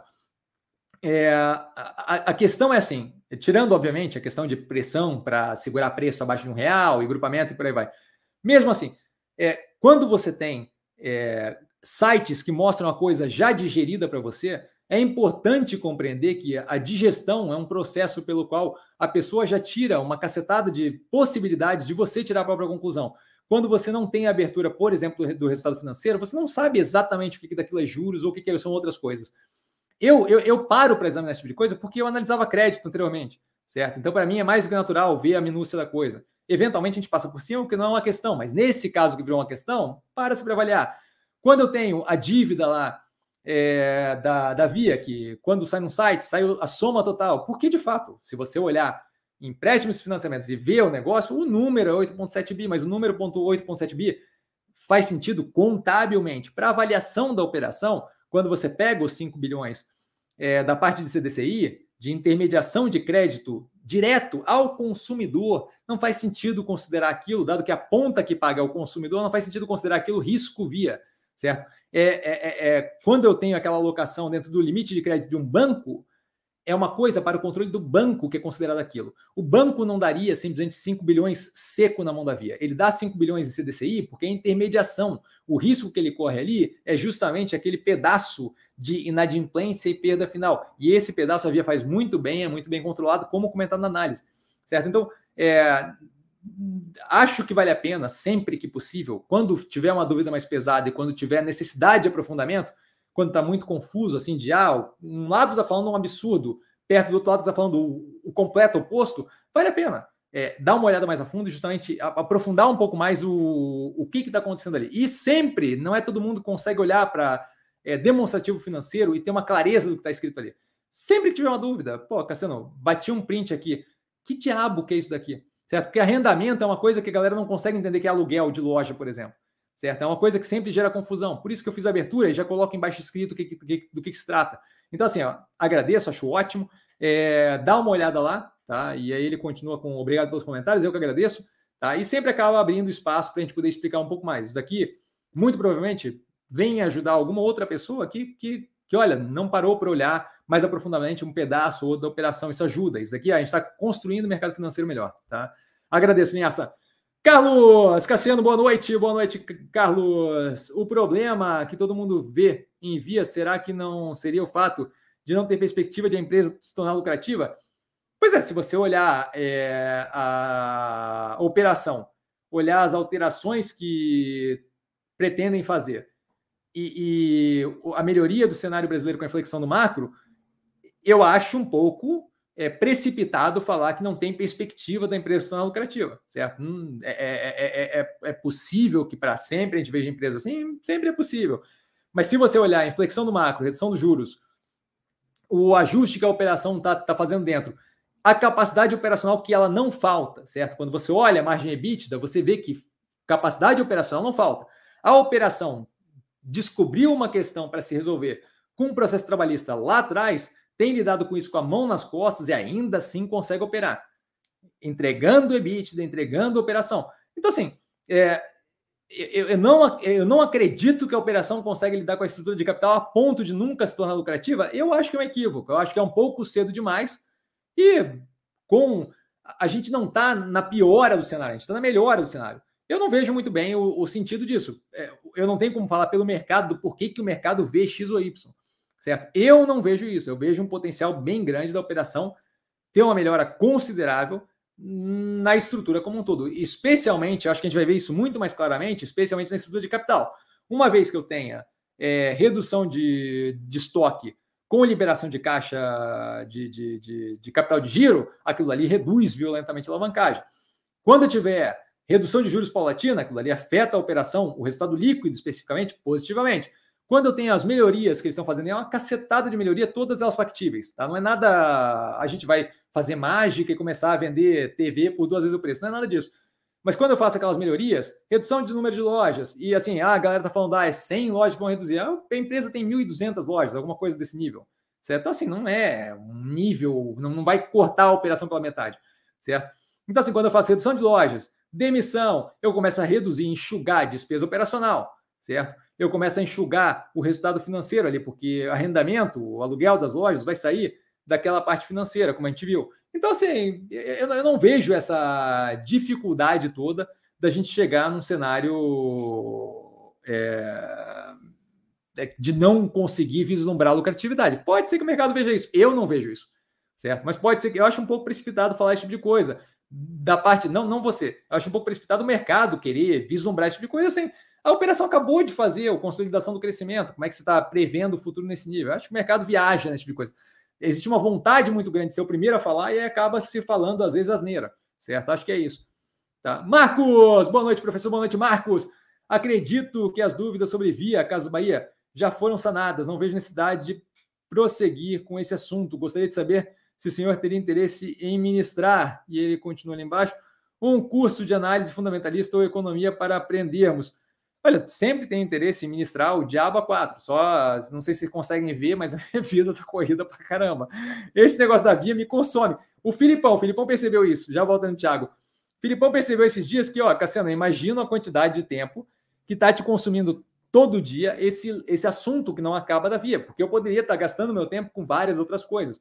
E acaba que eu, que eu, que eu quero sempre poder estar tá aí para vocês e cada vez esclarecer mais. Se não tiver nada mais para esclarecer, eu, eu paro mas assim, esse de ontem para hoje eu vi vários pontos ali que dá para esclarecer. Alavancagem, é, resultado financeiro, a parte do, do endividamento dos 8,7 bi, que não é 8,7 bi. Então, assim, sempre tenho interesse em dar curso de análise, blá, blá, blá, não sei o quê. Aqui no canal, batendo 100 mil seguidores no canal, vai ter a, a tese de investimento é, aberta aqui para vocês de graça. Só que, assim, eu sou uma pessoa só e o que eu faço aqui é sempre baseado é, no que eu vejo como mais relevante versus o que o, o, o, o é, é sempre uma base de eu, eu, sou muito economista, cara, porque economia é basicamente a ciência de lidar com restrição, certo? E o que eu lido aqui é diariamente é restrição. Então, assim, tenho total interesse em ajudar vocês. Todo, não vejo a hora de bater 100 mil seguidores e dar o curso de, da tese de investimento aqui,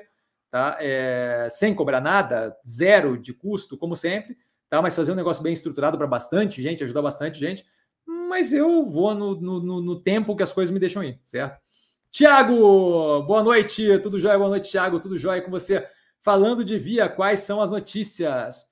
É, não teve nenhuma notícia hoje, tá? Nada específico. Teve bastante, teve comentários sobre a empresa, mas notícia, notícia efetivamente não teve. Amanhã a gente tem é, o encerramento do período de desistência do follow-on. Reforço, não vou desistir, não tenho interesse em desistir, mas basicamente é isso. Não tivemos nenhuma novidade com relação ao CRI, tá? a possibilidade de antecipação daquele pagamento de dívida. Como comentei, não vejo aquilo ali como interessante para nenhuma das partes. E se for o caso, a gente tem vários instrumentos financeiros que a gente pode usar para evitar que aquilo ali vire um problema. Então, assim, basicamente nesse momento é isso. Vamos ver como é que acontece de hoje para amanhã. Mas a princípio, nenhuma novidade ainda, tá?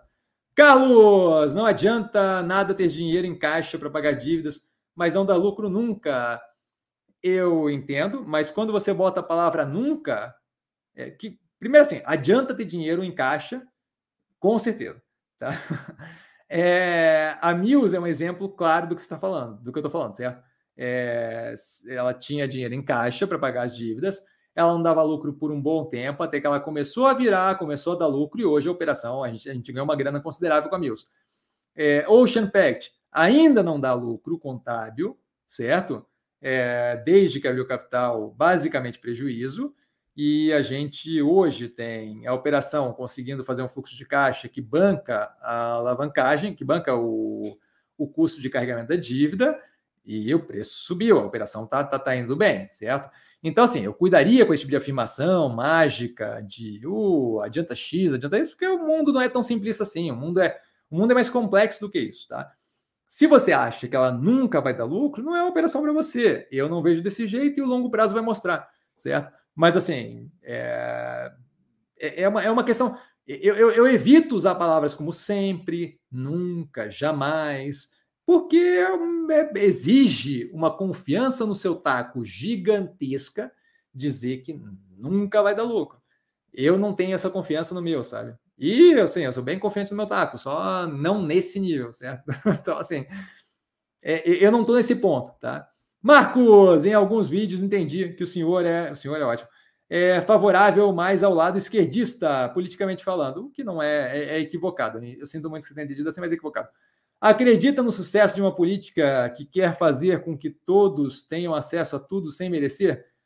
É, primeiramente, eu lembraria que a ideia de merecimento é algo relativo, certo? Depende do que você considera merecer algo.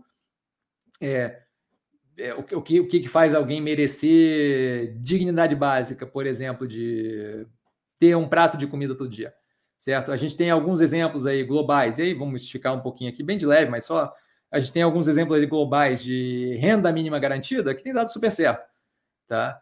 É, você qual, qual, seria o ganho de produtividade que um país teria se todo mundo tivesse o básico para viver, certo? Porque você não sabe se o cara que está é, ali sem ter o que comer num canto que tecnicamente, abre aspas, não merece, que é, ele não tem, não merece, então assim, é, se esse quem, quem, quem, diria quem, quem qual, qual, contribuição que aquele cara poderia dar para a economia brasileira se aquele cara tivesse o básico para viver. E o quanto isso ia custar mais é, tributando nem a mais mas tributando isonomicamente quem ganha absurdamente mais renda. Eu não sei é, será que é negativo para todo mundo? É, quanto você teria de redução de crimes se todo mundo tivesse o básico de coisa para sobreviver, certo? É, outra coisa, assim, você tem acesso a mim, você fez alguma coisa para merecer isso, certo? Você, teve algum processo meritocrático que fez com que eu estivesse aqui respondendo a tua pergunta? Não, simplesmente alguém fazendo algo positivo para uma outra pessoa, certo? Então, é, a, a, cuidaria assim, com a ideia de, de que a gente consegue determinar de forma absoluta o que, que é merecimento. Eu já passei por bastante coisa na minha vida, e uma das coisas que eu vi que é mais prejudicial pro, pro, pro agregado do planeta como um todo, não, não para mim como pessoa, nem para ninguém especificamente, mas a falta de dignidade básica, e aí eu estou falando é, ter onde comer, onde dormir, o que vestir, esse tipo de coisa é, gera resultados extremamente negativos, é, não só para a pessoa que está passando por aquilo, para a sociedade como um todo. Se você é, pensar no teu ganho por ter que pagar um delta mais de imposto ou no ganho do bilionário que não vai conseguir ser tão ridiculamente, absurdamente rico e vai ser um pouco menos rico para poder dar uma contribuição maior por ter mais grana para a sociedade e você considera só o ônus e não considera o bônus de, por exemplo, não ter gente que tenha necessidade de roubar para comer, para ter o básico de dignidade, eu acho que você ignora o, o, a economia como um todo. Assim, você está vendo um pedaço da coisa como um todo, mas não está vendo a coisa como um todo. E, em geral, historicamente, quando a gente tem é, pensamentos que levam em consideração apenas um pedaço do processo, sem levar o todo, a gente, em geral, incorre em erro, certo? Então, assim, é, eu, eu acho que a, a questão não é nem a resposta do sucesso, a política. Primeira coisa, ter sucesso político não quer dizer que é certo ou que é errado, certo? A gente tem um. A política de sucesso hoje em dia, comprovada pelo último presidente por esse, é o populismo, certo? É, tem sucesso político, certo? Mas, mas eu vejo como extremamente é, negativa para o país como um todo, certo? Mas é o que tem sucesso político. Então, assim, ter sucesso e ser a coisa mais positiva para todo mundo não é necessariamente a mesma coisa certo? Outro ponto que eu pararia para pensar é assim, o que, que, o que, que determina na minha cabeça que eu consigo determinar o que, que é merecer ter um prato de comida todo dia, um lugar para dormir e por aí vai, sabe? O mínimo da dignidade. Uma renda básica garantida, certo? É, a gente tende a esquecer, quando a gente está numa posição acima, a gente tende a esquecer que nem todo mundo tem as mesmas habilidades que a gente. não estou dizendo menos ou mais, mas às vezes são diferentes nem todo mundo começou do mesmo lugar que a gente, nem todo mundo sofre as mesmas pressões sociais que a gente, nem todo mundo consegue lidar com pressão, regimento, é, horário, rotina da forma que a gente consegue dar. Isso não quer dizer que a pessoa merece menos, isso quer dizer que a pessoa é diferente, certo? A gente tende a entender isso quando eventualmente alguém estende a mão. Esse é o ponto. Tá? Então, acho que eu, eu cuidaria com a ideia toda de, de, de pensamento absolutista que parte de um de uma ideia de que sucesso é estar tá certo, de que você tem uma determinação, que talvez não seja definida por você, mas tem uma determinação existente, absoluta, do que é merecer, tá? eu cuidaria com esse tipo de coisa. É, e só, já volto no áudio aqui. Outra pergunta: o senhor é petista? Eu não sou petista, não sou. Já vamos esclarecer tudo. Não sou bolsonarista, nem PSDB, nem nada. Eu não tenho. É uma frase triste, mas assim, eu não tenho político de estimação, certo? É, eu, eu, eu, defendo posições que eu acho que são mais positivas para o grupo como um todo, e isso aí independe de quem é que está indo naquela direção. É, ah, mas por que, que você é, acha que o Brasil está indo numa direção X ou Y? É, a, a, escolha do, do presidente do executivo aqui no Brasil é uma escolha binária, certo? Ela tem um grupo que se fecha no primeiro turno e aquele grupo joga dois para o segundo turno, em geral apoiado por maiorias. Essas maiorias, no último caso pelo menos, foram os extremos, o extremo esquerda e extrema direita. Quando chega no segundo turno, a única escolha que você tem é entre duas opções que raramente são opções que é, ah, essa é muito melhor e essa é um pouco melhor. Não, geralmente é, é, no nosso caso, pelo menos, foram opções que, olha, escolhe o menos pior aí, certo? Então, é, não sou petista, não, não tenho partido nenhum. É, eu, eu, defendo a ideia tá, de que o, o papel do mais forte é carregar o fardo que o mais fraco não consegue pelo bem comum. Tá? E aí independe de quem é o presidente tal. Fala-se como se o presidente, o executivo, o legislativo conseguisse resolver o planeta. É, se você tiver atitudes é, esparsas de, de, pessoas efetivamente fazendo um movimento na direção positiva, você vai ver que é muito mais relevante do que propriamente quem é que está no governo, certo? É, eu, eu, eu, fico apontando eventualmente semelhanças entre Bolsonaro e Lula no, no canal, no, no Stories, certo? A galera se revolta porque ninguém consegue admitir que semelhança é semelhança, certo? É, mas assim, ó, é, se você não consegue ter um olhar crítico para a situação atual, não faz diferença, entende? Nelore ou Angus, gado é gado. Certo? Então, assim, a minha visão não é de eu sou X ou eu sou Y. A minha visão é uma visão crítica sobre a política atual, sobre o que está se passando no mundo, e eu trabalho para que aquilo seja um pouco melhor. Se vai ser, não vai ser, outros 500. É, a ideia de defender é, uma personalidade agressivamente ou um partido agressivamente não faz qualquer sentido na minha cabeça, porque aquilo é composto de uma quantidade de coisas positivas e uma quantidade de coisas negativas.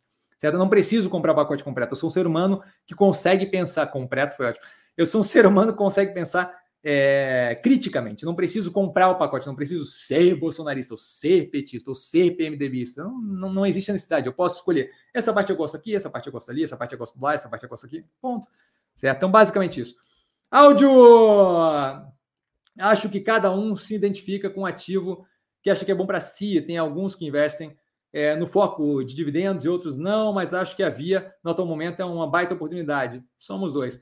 É, Carlos, naquele trimestre que provisionou dívidas trabalhistas, se não fosse o provisionamento, teria dado lucro via. Ah, eu não sei, não tenho essa matemática de cabeça, tem que ver o, a operação. Tá? Não, não, não, não saberia de cabeça.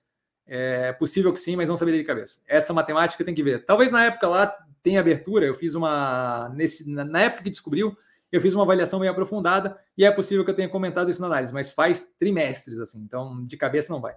André Barros! Mestre, vê a possibilidade de fusão Mobile, Tokstok e Pet Cobase?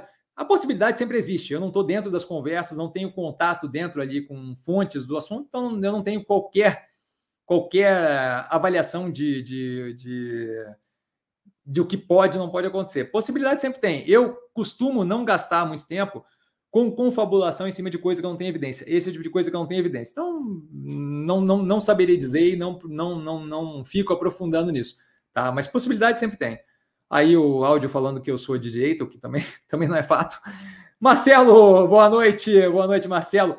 Doutor, é... doutor é ótimo. Alguma notícia sobre é, o que está por trás desse dessa panicada em BR Partners, medo do follow-on?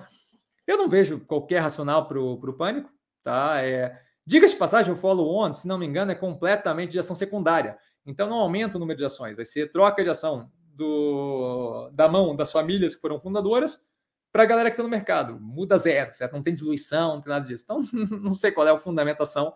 Não vejo qualquer motivo, não vi nada de, de aprofundamento, nem a notícia, nada disso, tá? Zero de racional para mim. Luizão, bora sentar o dedo no like, o conteúdo é grátis de qualidade, conradíssimo, Luizão. Foguetinhos. André, falando em BlackRock, ele aumentou 5% em via. É, eu não estou sabendo dessa, não, não chegou em mim ainda. É, e volto a reforçar, por mais que seja ah, um ponto positivo e tal, não sei o que, é, cuidaria sempre, tá? Não estou falando que é o que você está fazendo, mas cuidaria sempre. É, a decisão de terceiros não deveria afetar a nossa análise da, da operação.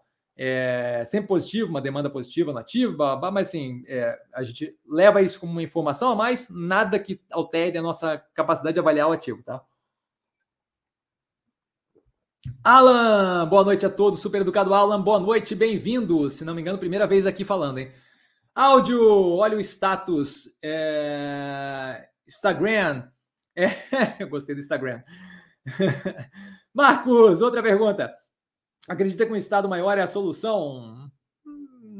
hum, depende muito do que, que é um Estado maior, certo? Depende muito de como é feito. Privatização e estatização não tem um jeito certo de fazer, depende do, do que você está falando. Tem operações que privatizadas não fazem muito sentido, certo? Tem operações que estatizadas não, não, não, não é a melhor escolha. É, você tem privatização, é, você tem estatização é, estatais por governos que têm, de fato, uma capacidade de controle, de corrupção e não transforma a estatal em cabide de emprego, que torna a operação positiva, não é provavelmente um problema. Então, volto a reforçar, pensar em absolutos não é uma boa opção, tá? Ele continua, um presidente deveria ter, no mínimo, uma formação de ensino superior e voltada para o tema. É, bom, assim, a gente já teve a, a prova de que você tem a capacidade de exercer de forma bem positiva, bem positiva, positiva e negativa, tendo ou não tendo ensino superior, certo? Então, assim, eu não acho que deveria ser um. É, é, é, é a eleição de um executivo, eu, acho que ter vivência é, no meio acadêmico acaba ajudando, é uma experiência a mais, certo? Mas, da mesma forma que a gente não pode discriminar é, o presidente eleito que só teve experiência na vida acadêmica, é, o Haddad, por exemplo. O Haddad se mostra claramente desconectado da classe mais baixa de renda, certo? O Haddad tempos atrás fez um comentário, ah, eu compro um livro por semana no, na Amazon e tal, não sei o que, que pegou mal. Pegou mal por quê? Porque mostrou completamente desconexão da faixa mais baixa de renda. Então, você assim, acha que da mesma forma que não dá para discriminar um governante por não ter uma formação superior, não dá para não dá para discriminar um governante por não ter uma vivência, é, uma clareza maior de, de, viver numa bolha mais alta casta, certo? De modo que é, a escolha, de acordo com a democracia, é a maioria que escolhe, a maioria escolhe quem ela escolhe. Então, a, a ideia, existe uma, um erro muito grande, eu vejo aqui no Brasil, de achar que quando a gente escolhe um presidente, a gente está escolhendo a melhor opção que a gente tem para governar o país. Não é. Não é, não é. Especialmente o brasileiro sagaz, eu falei isso daí para o Diego, se não me engano, tempos atrás. O brasileiro sagaz, ele escolhe o presidente pensando em não morrer, não pensando na melhor opção que ele tem, certo? Então, assim, é, eu não vejo. É, já tive contato com inúmeras pessoas que não têm ensino superior e que são inteligentíssimas e que têm uma visão de mundo positiva e tal. E já tive contato com pessoas que têm uma baita de uma formação e que são simplesmente jumentos. É, é, como é que eu vou dizer? É, de, de, empatia, assim, de não conseguem se relacionar com o próximo. Então, assim, não acho que isso é um determinístico, sabe? Marcelo, sobrevia, você acredita que o cenário competitivo está mais acirrado que em 2015? Não acho que tem como fazer uma avaliação em 2015, certo? Ele continua, claramente o cenário da economia parece mais benigno agora, mas o pessoal resolveu bater na, no varejo. Eu também não consigo dizer assim que o cenário da economia é mais benigno agora. É, é o tipo de coisa que não dá para fazer uma análise com base em, em zero. Assim, teria que ser feita uma avaliação aprofundada do que estava acontecendo naquela época, que eu não tenho de cabeça. Filipão Cassiano, sobre a CLC Agrícola. Sempre que lhe perguntei em lives anteriores, nos últimos dois anos, você manteve firmemente a sua avaliação e motivos quando a operação não a, não a compondo no portfólio. Particularmente, acho uma empresa sensacional, a qual acompanho por interesse no setor. Então, volto a reforçar. É, como você sabe aí, tá? O meu, meu, minha incomodação nunca foi com relação à qualidade da operação, sempre com relação à exposição excessiva e não é dela, é do setor, certo? Não é uma escolha dela. A, a exposição excessiva a fatores exógenos que, por definição, eu não consigo controlar. É, eu, eu, eu não vejo sentido em me colocar numa situação onde eu tenho uma exposição excessiva a fatores exógenos que eu não consigo controlar no mundo que a gente vive hoje. Quando eu tenho um mundo mais calmo, eu consigo deixar a volatilidade vir desses fatores, certo? Quando eu tenho um mundo El Ninho, preço do petróleo subindo, é, guerra na Ucrânia, o Brasil, a, galera acha que o Brasil vai explodir, porque o nível que está a Bolsa de Valores, eu, eu, eu clima imprevisível, é, a operação pode operar o quão bem ela quiser, certo? Eu fico refém num nível dos fatores exógenos que, para mim, é, é, na minha cabeça, eu não estou nem fazendo uma escolha de investimento, estou meio que chutando, você entende? Então, assim, eu não tenho dúvida de que a operação consegue fazer muito bem o que eles fazem. A questão é que o que eles fazem depende de uma cacetada de fatores que eles podem ser os melhores do mundo, eles ainda assim não controlam. Num momento onde eu já tenho volatilidade exacerbada, não vejo como a melhor alocação de capital. Vejo como problema? Não vejo como problema, certo? Mas assim, o portfólio já tem uma quantidade de alocações aí, como a gente está vendo em via agora, que tem uma volatilidade agressiva, que eu não preciso de mais essa adicionada. Um momento onde tiver uma maior calmaria, esse é o tipo de operação que eu acho que vale a pena entrar. Mas isso daí vai um tempo ainda. E eu entendo que eu falo vai um tempo, e você falou ali, por exemplo, há dois anos que eu mantive firmemente. Sim, porque a gente está dois anos num momento bem tenso. A gente começou em 2020 pânico total com pandemia. Isso continuou por um bom tempo, gerando volatilidade, gerando é, quebra em supply chain, cadeia de suprimento e por aí vai. Então, isso tudo gera um, uma dinâmica que eu vejo como muito volátil para adicionar uma operação que tem mais volatilidade ainda vindo de fora, sabe? Então, basicamente isso. Mas, mas a operação, não, não, tenho dúvida de que a operação roda super bem, tá, Filipão? Alan, Via captou aproximadamente os aproximadamente 600 milhões ou muita gente desistiu do preço de mercado. Ainda não acabou o prazo, o prazo é até amanhã. Que dia vai ser liberado as novas ações? É, pelo que eu indico, pelo que eu entendo, amanhã. Amanhã, ainda assim que acabar o prazo. Aí ele continua, acredita, acredito que como vai aumentar ações em circulações, é, em circulação deve cair o preço. Aí é uma crença sua que eu tenho, tenho total direito de acreditar. Tá? E ele continua, já volta no Gervásio. É, você acredita que teremos grupamento de via? É sempre uma possibilidade, eu não vejo como eu consigo prever. A gente tem três pregões, acho, abaixo de um real. Eu não, tenho, eu não acho que eu tenho como prever os próximos 27 pregões para começar a conversar sobre esse assunto. Então, é, eu posso falar para você uma resposta, mas eu acho que é tratar você como é, é, tratar você com falta de respeito, certo? Porque vai ser um chute tão absurdamente chute que não faz sentido. Eu não tomo decisão com base nisso. Pode ser que tenha agrupamento, a operação continua, não vai ser positivo se tiver agrupamento, eu vejo como algo negativo, não vejo como algo que afeta a operação como um todo. Então a tese de investimento continua alinhada, tá? É uma possibilidade, eu não vejo como, como algo apocalíptico. Tá? Gervásio, boa noite, professor, boa noite a todos. Super educado Gervásio, boa noite. Filipão, não vê potencial na operação aí, a LCLC, ele falando, né? Mesmo depois desse tempo, o qual ela se prova forte, mesmo no setor com tantas variáveis é, para se atingir excelência, eu vejo a operação como muito positiva, mas eu volto a reforçar: a tomada de decisão é sempre com base no portfólio como um todo. Eu posso adicionar ela ou eu posso adicionar uma PETS que foi feita recentemente. Eu vejo a PETS mais estável e mais, mais previsível o que eu tenho que avaliar naquela operação. É, eu posso adicionar ela, eu posso adicionar a Azul. A Azul está entregando resultados acima de 2019 com o preço 70% abaixo eu posso adicionar ela, ou eu posso adicionar, qual foi a outra recente adicionada? As de educação, Alicerce, Cruzeiro do Sul Educacional e Dux, as duas operando muito bem com preço ridiculamente descontado. Então, sim, sim, a operação é boa. A questão é justamente isso, a dinâmica do portfólio como um todo. Eu não estou eu não, eu não com caixa sobrando para ter que buscar a operação que me entrega é, mais volatilidade versus o que ela pode entregar como resultado.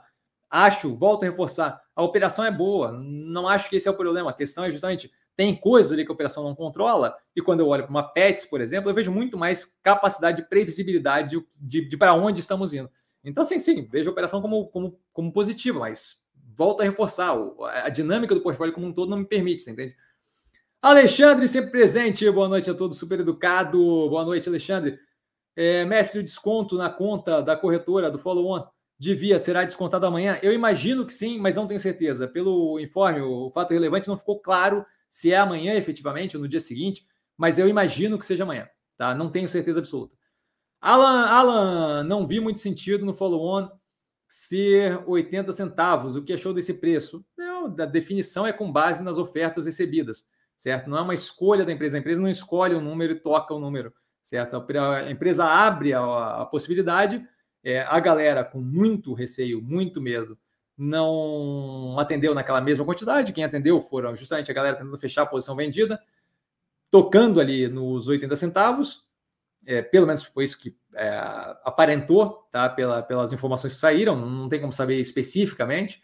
Tá? E aí a operação faz é, o que ela pode com base no que ela tem de oferta. É, a ideia de que a empresa escolhe qual é o preço não, não, não, não, não casa com a realidade certo? Ele continua como eu esperava por volta dos 1 e 10. Então, talvez valha a pena esperar menos, dado que a gente não tem qualquer capacidade de previsão de quando é para onde é que vai esse negócio. É, um, é, é, é um, é, o, o, processo de book building é fechado e você não tem qualquer tipo de informação que baliza qualquer pouco do que pode vir a acontecer. Então, assim, a expectativa com base em algo que tem zero informação, fadada a, a, a frustrar, né? Marcelão, like pessoal, Marcelão aliciando pessoal, sempre presente. Marcelo, mestre, qual o case que você conseguiu a maior multiplicação no valor da ação? Quantas vezes foi a multiplicação? Acho que acho que Minerva com 200% foi o, o maior, assim. Aí dá para considerar ali é, ponto a ponto as operações de dentro ali, da Minerva, BIF 11, que veio de graça e foi vendida por uma raquetada de grana. É, mas acho que o total aí, e outra, eu nunca considero também é, dividendo, né? Então, só o preço da ação, acho que foi, até o momento, acho que foi a Minerva, tá? Com 200%. A gente já teve aí operações passando disso, é, mas realizado Minerva com 200%, acho, tá? Alan, e aí, se você está falando no tempo total, né? Se você está falando anualizado, se você está falando levando em consideração o período e jogando anualizado, aí tem umas operações que bateram 15 mil por cento e por aí vai, mas daí não acho que é o, o ponto. Né? Alan, não curte mostrar na live essas paradas de TR? Nas análises você normalmente comenta sobre o resultado, apresentação. É, acho que ficaria top abrir na live. Eu não vejo por que entrar em cada uma das contas, dado que eu já fiz no negócio. Assim, não, não é não é. Se, se fosse adiantar, eu faria, mas não vai fazer diferença nenhuma, certo? É, quando, eu, quando eu posto shorts e reels, é que eu não sei quem é que acompanha aqui os comentários. Mas quando vem comentário negativo, é sempre comentário sem fundamentação. Então, assim, eu posso abrir, eu posso mostrar, eu posso. Se funcionasse a racionalidade, quando começaram a matar mulher enforcada, afogada e na fogueira, em Salém, a galera teria parado, porque alguém, alguém, eu tenho certeza que eventualmente alguém falou: vem cá, sério que vocês estão falando que as mulheres são bruxas? É sério mesmo? Esse é o argumento? Mas racionalidade nesse ponto não adianta mais. Se adiantasse, short adiantaria, Reels adiantaria. Então, assim, a ideia de ficar abrindo ITR aqui, para ficar falando, ó, aqui tá tal conta. Eu postei no Stories o, o print, mas assim, não, não acho que faz diferença. Certo? Tá no ITR, tá, tá. A área do negócio é fácil de achar. Não é como se fosse difícil. Eu, eu comento os valores. A dívida que falam de 8,7 bilhões, 5 bilhões é CDCI, o que não faz sentido. O que sobra são 3,7. 3,7 está no, na apresentação, certo? Então, não vejo qual é o racional de ficar. Se fizesse diferente, diferença mostrar a picuinha da picuinha, mostraria, mas não faz nenhuma diferença, certo? É, Godofredo, boa noite, Cassiano. Parabéns pelo trabalho. Muito obrigado. Uma boa noite para você. Fico honrado com as palavras. Bem-vindo. Acredito que é a primeira vez que você fala aqui. Tá? Bem-vindo, seja bem-vindo. Wellington, Cassiano, boa noite. Boa noite, Wellington. O senhor, o senhor é ótimo. Já analisou a Priner? Já analisei. Se não me engano, a análise do trimestre passado está no canal. É, Priner. Priner, Priner, Priner. Análise do trimestre passado no canal, primeiro trimestre de 2023, tá? Gessé, boa noite a todos. Super educado Gessé, boa noite. Aprendendo a cada dia que operar em bolsa é ter resiliência e emocional em dia. Com certeza faz diferença. Obrigado por nos ensinar a cada dia mais e mais sobre isso. Meu amigo, assim, ó, ó, coraçãozinho. Sempre um prazer inenarrável, tá? Roberto, também falavam como certeza que Nubank, Banco Inter, iria, entre aspas, acabar com os bancos tradicionais. Na verdade, muitos desses sites são patrocinados por casas de análise, tudo interesse. Eu não sei se eu iria é, esticar para a parte do tudo interesse, entrar na vibe de conspiração, mas assim, que as pessoas têm um interesse, claro, inato, de ser o primeiro a dizer algo grandioso, que daí vira uma notícia, e a pessoa foi a primeira que falou, elas têm. E aí isso daí leva muita gente a incorrer no, no, no erro, até porque não tem responsabilização de nada nessa jossa, tá? mas leva as pessoas, a galera continua seguindo gente que errou 300 mil vezes. Tem uma galera que falou que ia ter, é, que, que, que, esse ano, ano passado ia ter é, recessão dos Estados Unidos e que tá, tem um monte de seguidor ainda. Falou com certeza, ah, esse ano recessão dos Estados Unidos. Tal carinha falou, as lives, pega a live da época esse carinha falou, tal carinha falou que vai ter recessão, senão acha que vai ter recessão, não sei o quê. Não tinha fundamentação. Certo? Mas tem uma galera que corre para falar, por quê? Porque se ele falar que vai ter e não acontecer, ninguém liga. Ninguém dá bola, certo? Então, assim, sempre tem o interesse, sim. É... eu lembro dessa época também, fintech vai acabar com o banco tradicional. Ok, ok, vai acabar então com o banco tradicional. Vamos ver o que acontece. Godofredo, boa noite, Cassiano. Boa noite, Godofredo. Parabéns pelo trabalho, fico honrado, como disse antes onde podemos buscar informações de como analisar empresa e quais os principais pontos para ver é, fundamentos. A análise é a mesma é, para a empresa de todo mundo, de, de, do mundo todo? Não. É, as análises aqui são feitas, tem uma cacetada, eu analiso tudo que eu posso, tá? A gente já está com 66 desse trimestre no canal. Tá? É, não é a mesma análise para todo mundo, não faz diferença mundo, faz diferença setor, faz diferença operação, faz diferença onde está inserida, operação financeira, uma cacetada de coisa.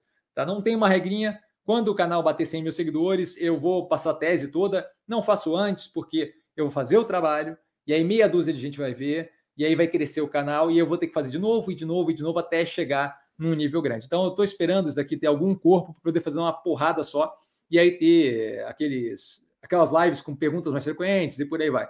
Tá? Mas assim, vai ser dado aqui no canal eventualmente, quando, especialmente quando bater 100 mil seguidores, tá? É, mas assim, não é uma coisa do jeito que eu faço, não é uma coisa padrão, certo? A gente para, olha para a empresa, avalia, tem todo um conhecimento do que está acontecendo no mundo, setor, macro, micro e por aí vai, para justamente encampar a análise da empresa. É, não à toa, a gente tem análises de empresas que são bem diferentes umas das outras, tá? algumas próximas, outras bem diferentes. Elano, boa noite, Cassiano, boa noite, Elano. Tem análise da Mitre, tem análise da Mitre, eu só não sei quando, quanto tempo faz, tá? Tem, esse trimestre já. Aí, já vi aqui. Tá, tem análise da Mitre esse trimestre já. O que acha da consultora? Eu não lembro análise de cabeça, 66 dias nesse trimestre. Com o negócio de via, minha cabeça está toda, é, um pedaço considerável do meu cérebro focado nisso então eu não lembro da análise da Mitre. Acho que foi positiva, tá? Mas vale a pena dar, no, dar uma olhada no canal, já tem desse trimestre. Vitão! Boa noite, grande mestre. Boa noite, Vitão. Boa noite a todos. Sempre super educado. Atrasado, mas sempre presente aqui. Vitão é sempre uma presença mesmo. Bem-vindo. Roberto, suas lives são muito de muita qualidade. Eu agradeço, cara. Bons argumentos de que de quem tem segurança nas suas escolhas. Agradecido. Muito obrigado. Fico honrado. E as perguntas é, dos colegas são muito inteligentes. É, tem uma cacetada de gente aí perguntando de fato é muito coisa, coisa relevante que ajuda aqui justamente a me dar espaço para explorar. Godofredo, você poderia explicar o FDIC? FDIC é um fundo de direito creditório. Basicamente, eu quero financiar o meu cliente. Eu não quero usar o meu capital próprio. Eu tenho algumas formas de fazer isso. Uma das formas é pedir para o banco financiar o meu cliente, onde eu entro naquele acordo de CDCI, crédito direto ao consumidor, intermediado. Eu sou a parte que faz a análise de crédito. Às vezes dá para fazer com o banco junto, mas nesse caso da Via, que tem uma operação de banco a banco, eu faço análise de crédito, eu decido para quem eu quero emprestar, e aí você consegue ver nos níveis do banco, que é, é estabilidade na inadimplência, perda baixa, estável, por aí vai. Tá? Eu faço esse empréstimo, eu não boto o meu capital lá. O banco financia o cliente para comprar o meu, o meu eletrodoméstico, por aí vai. Tá? E aí, à medida que o cliente vai pagando, eu vou repassando para o banco. Simples assim. Tá? Então não é dívida minha, por quê? Porque o banco está emprestando para o cliente, eu estou só intermediando a brincadeira.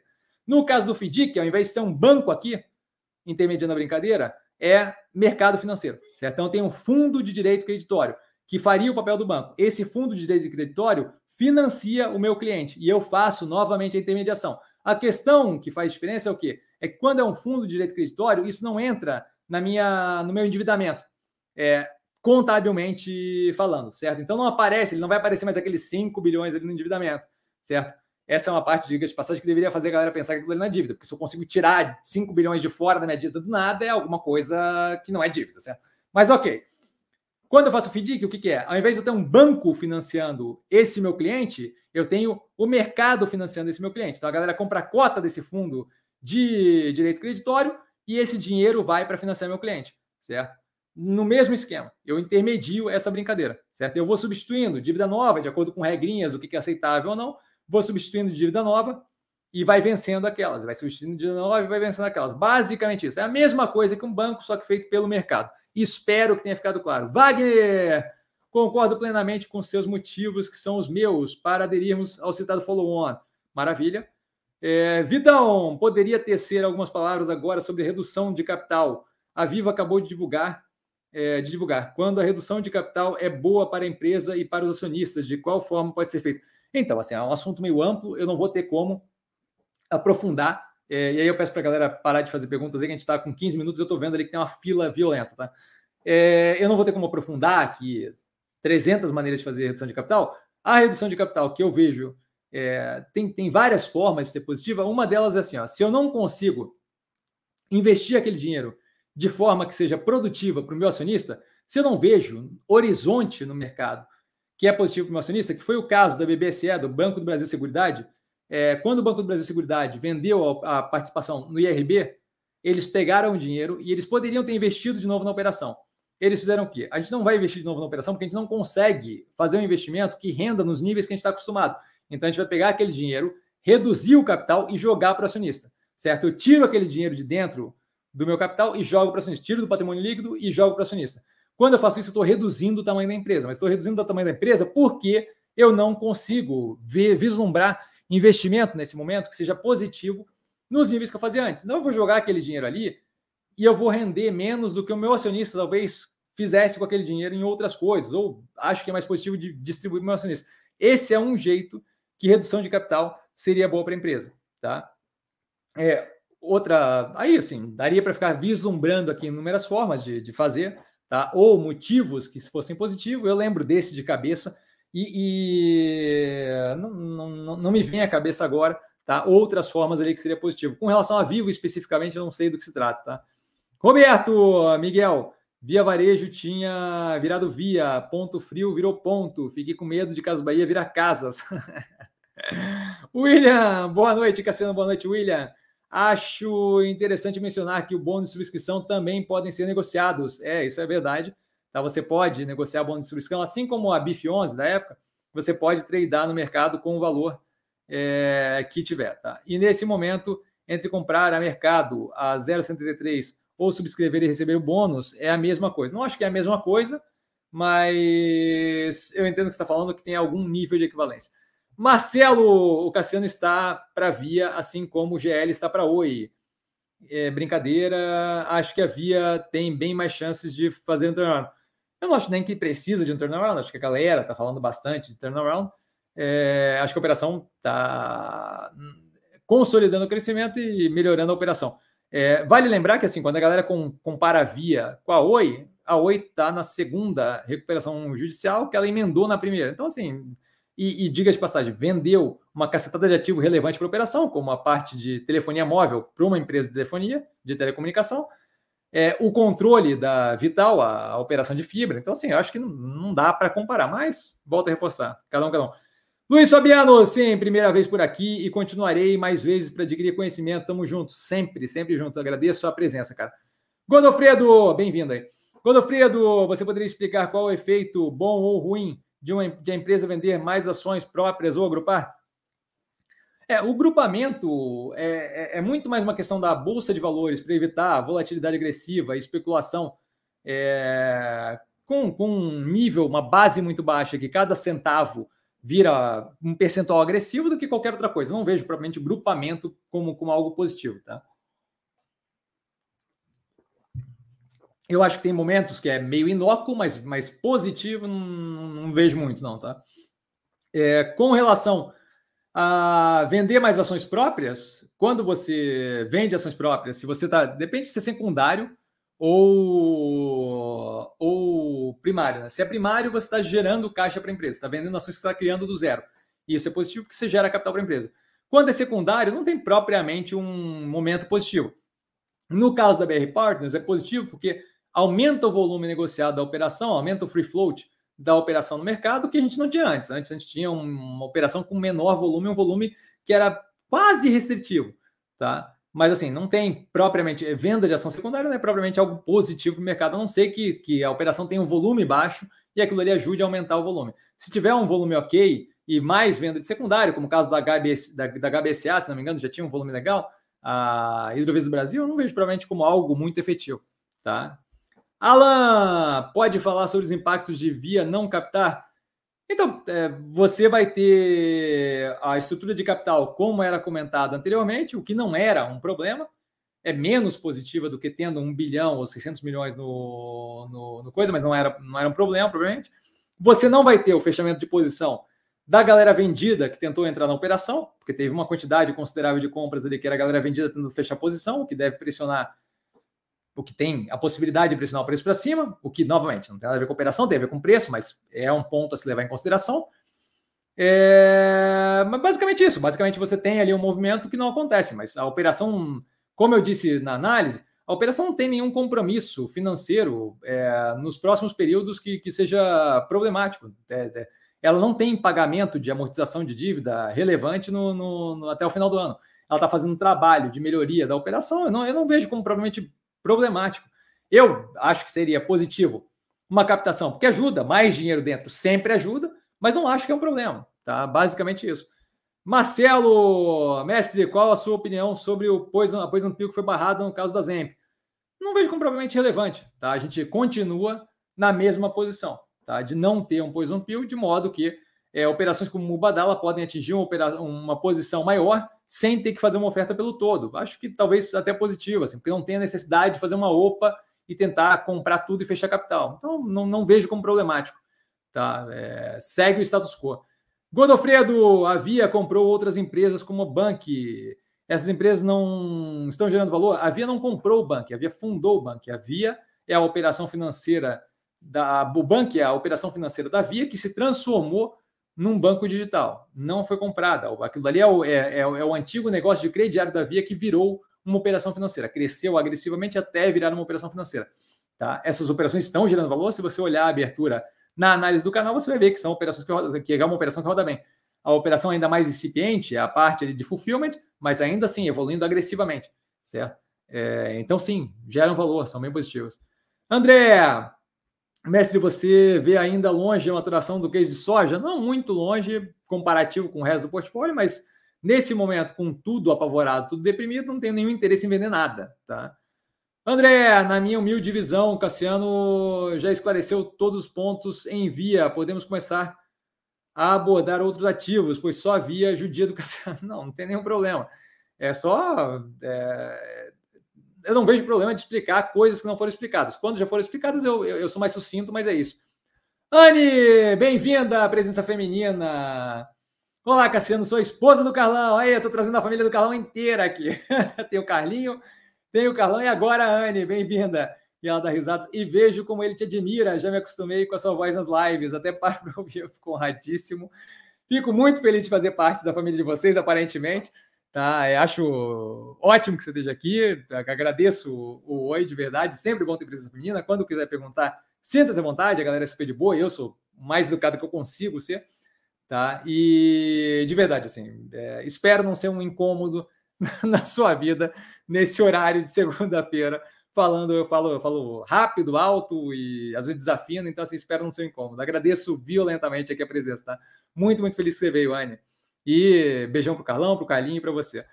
É, especialmente para você, o tipo Xuxa.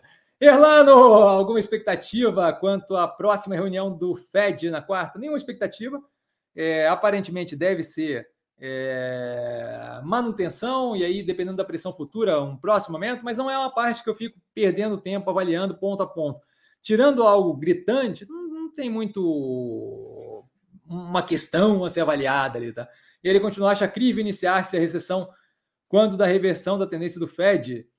Não, a recessão não faz sentido ser iniciada quando o Fed começar a baixar os juros, certo? Porque quando o Fed começar a baixar os juros, aí eu começo a ter estímulo econômico, aí não tem recessão nenhuma.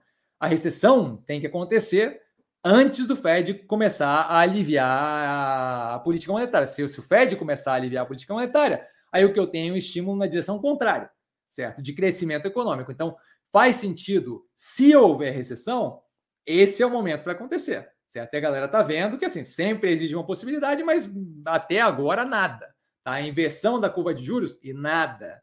Hum, não sei o que e nada. Nada. Tá, tá bem tranquilo. Tá? Então, quando da reversão da tendência do Fed, não acho que é o caso. Porque uma vez que ele começa a liberar a política monetária, você começa justamente a ajudar a economia a crescer. Marcos, André Barros Freitas, plenamente de acordo. O assunto da via já cansou. Quem acredita, compra. Quem não acredita, não vende ponto. É, Vitor, boa noite. Boa noite, Vitor. A sua educação e paciência são fenomenais. Eu agradeço, de fato, sou um, sou um delta, um delta paciente. Mas é a opção é essa: é ser paciente ou ser um, um cavalo. Não, não, vejo sentido em ser um cavalo, você entende? Eu sou meio chucro, mas não desse jeito. Única vez que eu vou fazer isso para vocês, e não peçam mais. André, aí o Marcos, estamos junto, abraços. Tá vendo? A galera é muito boa. Augusto, Cassiano, por que o Americana, Americanas está devendo 10 vezes mais do que havia e não está esse oba-oba nativo? É... Oba-oba que você quer dizer, imagino vendido, né? Não, não tenho a menor ideia. Assim, ó, quando foge do campo da racionalidade, da racionalidade, é, é a mesma coisa que Salem queimando bruxa, bruxa, aspas, bruxa, mulher que tinha gato preto. E aí você via outras cidades americanas que tinham um monte de gato preto e ninguém morria queimado. Então, assim, é, quando foge do campo da racionalidade, é, não tem mais esse paralelo para fazer, você entende?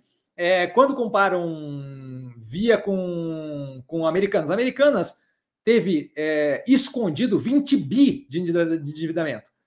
A dívida da Via é de 3,6, certo? Os 5 bilhões não são dívida. Vai olhar essa DCI que não é, certo? Não estou falando para vocês especificamente, mas assim, a galera fala ah, 8,7. Mesmo que fosse o número 8,7, ainda assim, são escondidos era 20 bi. Não faz qualquer sentido, mas volta a reforçar. Quando foge da racionalidade, quando foge do, do racional, não tem mais. Outra coisa assim, você tem é, a, Americanas num nível de preço que, se não me engano, está muito, muito baixo, é, fica difícil para vendido ter coragem de empurrar para baixo, porque o ganho proporcional não é tão grande de empurrar para baixo quando chega muito lá embaixo. Vou até ver quanto é que está aqui Americanas. É, vamos lá. Americanas tem 80 centavos. É, pois é, teria espaço para empurrar, é verdade. É, não saberia dizer, tá? Não saberia dizer. Porque daria, de fato, para pilhar em cima ali, empurrar mais para baixo, mas acho que, sei lá, pilhou na via, o clima está na via, não, não sei qual é. Tá? Então, não saberia dizer. Mas tem um. Quando foge da racionalidade, fica complicado você querer racionalizar algo que, que, que é irracional por definição, sabe? Jefferson, lenda! Boa noite, boa noite, Jefferson, e boa noite a todos, super educado. Dobrei a posição em via no 1 e 10 para pegar mais no follow-on. Infelizmente, a precificação do follow-on veio muito baixa. Hoje dobrei a posição no 0,72. Peço, como sempre, sempre comentando aqui, né? Parcimônia, mas acho que eu tô é, é, com pedido feito e não cancelado no follow-on, então assim, estou aumentando a posição também, acho que a operação como um todo mostra é, capacidade de ir numa direção muito positiva, então não vejo como problema, tá? Godofredo, serão aceitas as solicitações para a desistência da via até dia 18 de 9 de 2023, às 12 horas. Pois é, eu vi o fato relevante, aparentemente era até amanhã, mas ok, é, se for hoje, é hoje. Eu sei que hoje ainda não liquidou as ações e não entrou no portfólio, tá? Felipe, boa noite, mestre e amigos, boa noite, Felipe. Ocean Pact agora nos cinco reais teve recomendação de compra de, abre aspas, analistas com upside de 50%. Mas nos, nos 1,40 era venda. pois é, ele dá risada. Novela repetindo com a via, oportunidade única. Eu, eu, gosto sempre de reforçar, e eu sinto muito ser chato, eu sei que tem um clima aí, mas eu sinto muito ser. Nunca é oportunidade única. Mas assim, a gente não viu esse filme passar algumas poucas vezes. A gente viu esse filme passar trocentas e cinquenta milhões de vezes. E a, esse tipo de coisa aconteceu também com o Banco do Brasil. O Banco do Brasil, nos 28 reais, era o fim do mundo. Nos 50, compra, é buy. Então, assim, é, é, acho que, que, se você. Se, se, a galera parar um pouquinho e olhar a história um pouquinho, blá, blá, eu, quando eu postei os shorts de ontem para hoje, vai ver o argumento, é, os argumentos que, que vai, vai ver os posts ali, os comentários, certo? Os comentários são todos ou fundamentados errados, e eu explico na resposta aos comentários o porquê que está errado, ou é simplesmente vai falir ou alguma coisa do gênero. Então, assim, né, eu, não, eu não, não vejo racional, mas volto a reforçar. Um monte de gente morreu em Salem, queimado como bruxo, não tinha racional, acontece. Tá? Alan, EBITDA da Via no segundo trimestre de 2023 está bem próximo da linha de repasse para instituições financeiras CDCI. Se os juros não derem uma boa baixada, as coisas, a coisa fica crítica. É, não, não, não, não, não, não, não, não, não, não, não, não. Não, não, não, não. Não, porque quando você. Eu sabia que eu tinha que deixar isso aberto, eu deixei aberto a, o ITR aqui. É, não, não, isso não procede. Cadê o negócio aqui? Uh, será que eu fechei essa jossa? Não, tá aqui.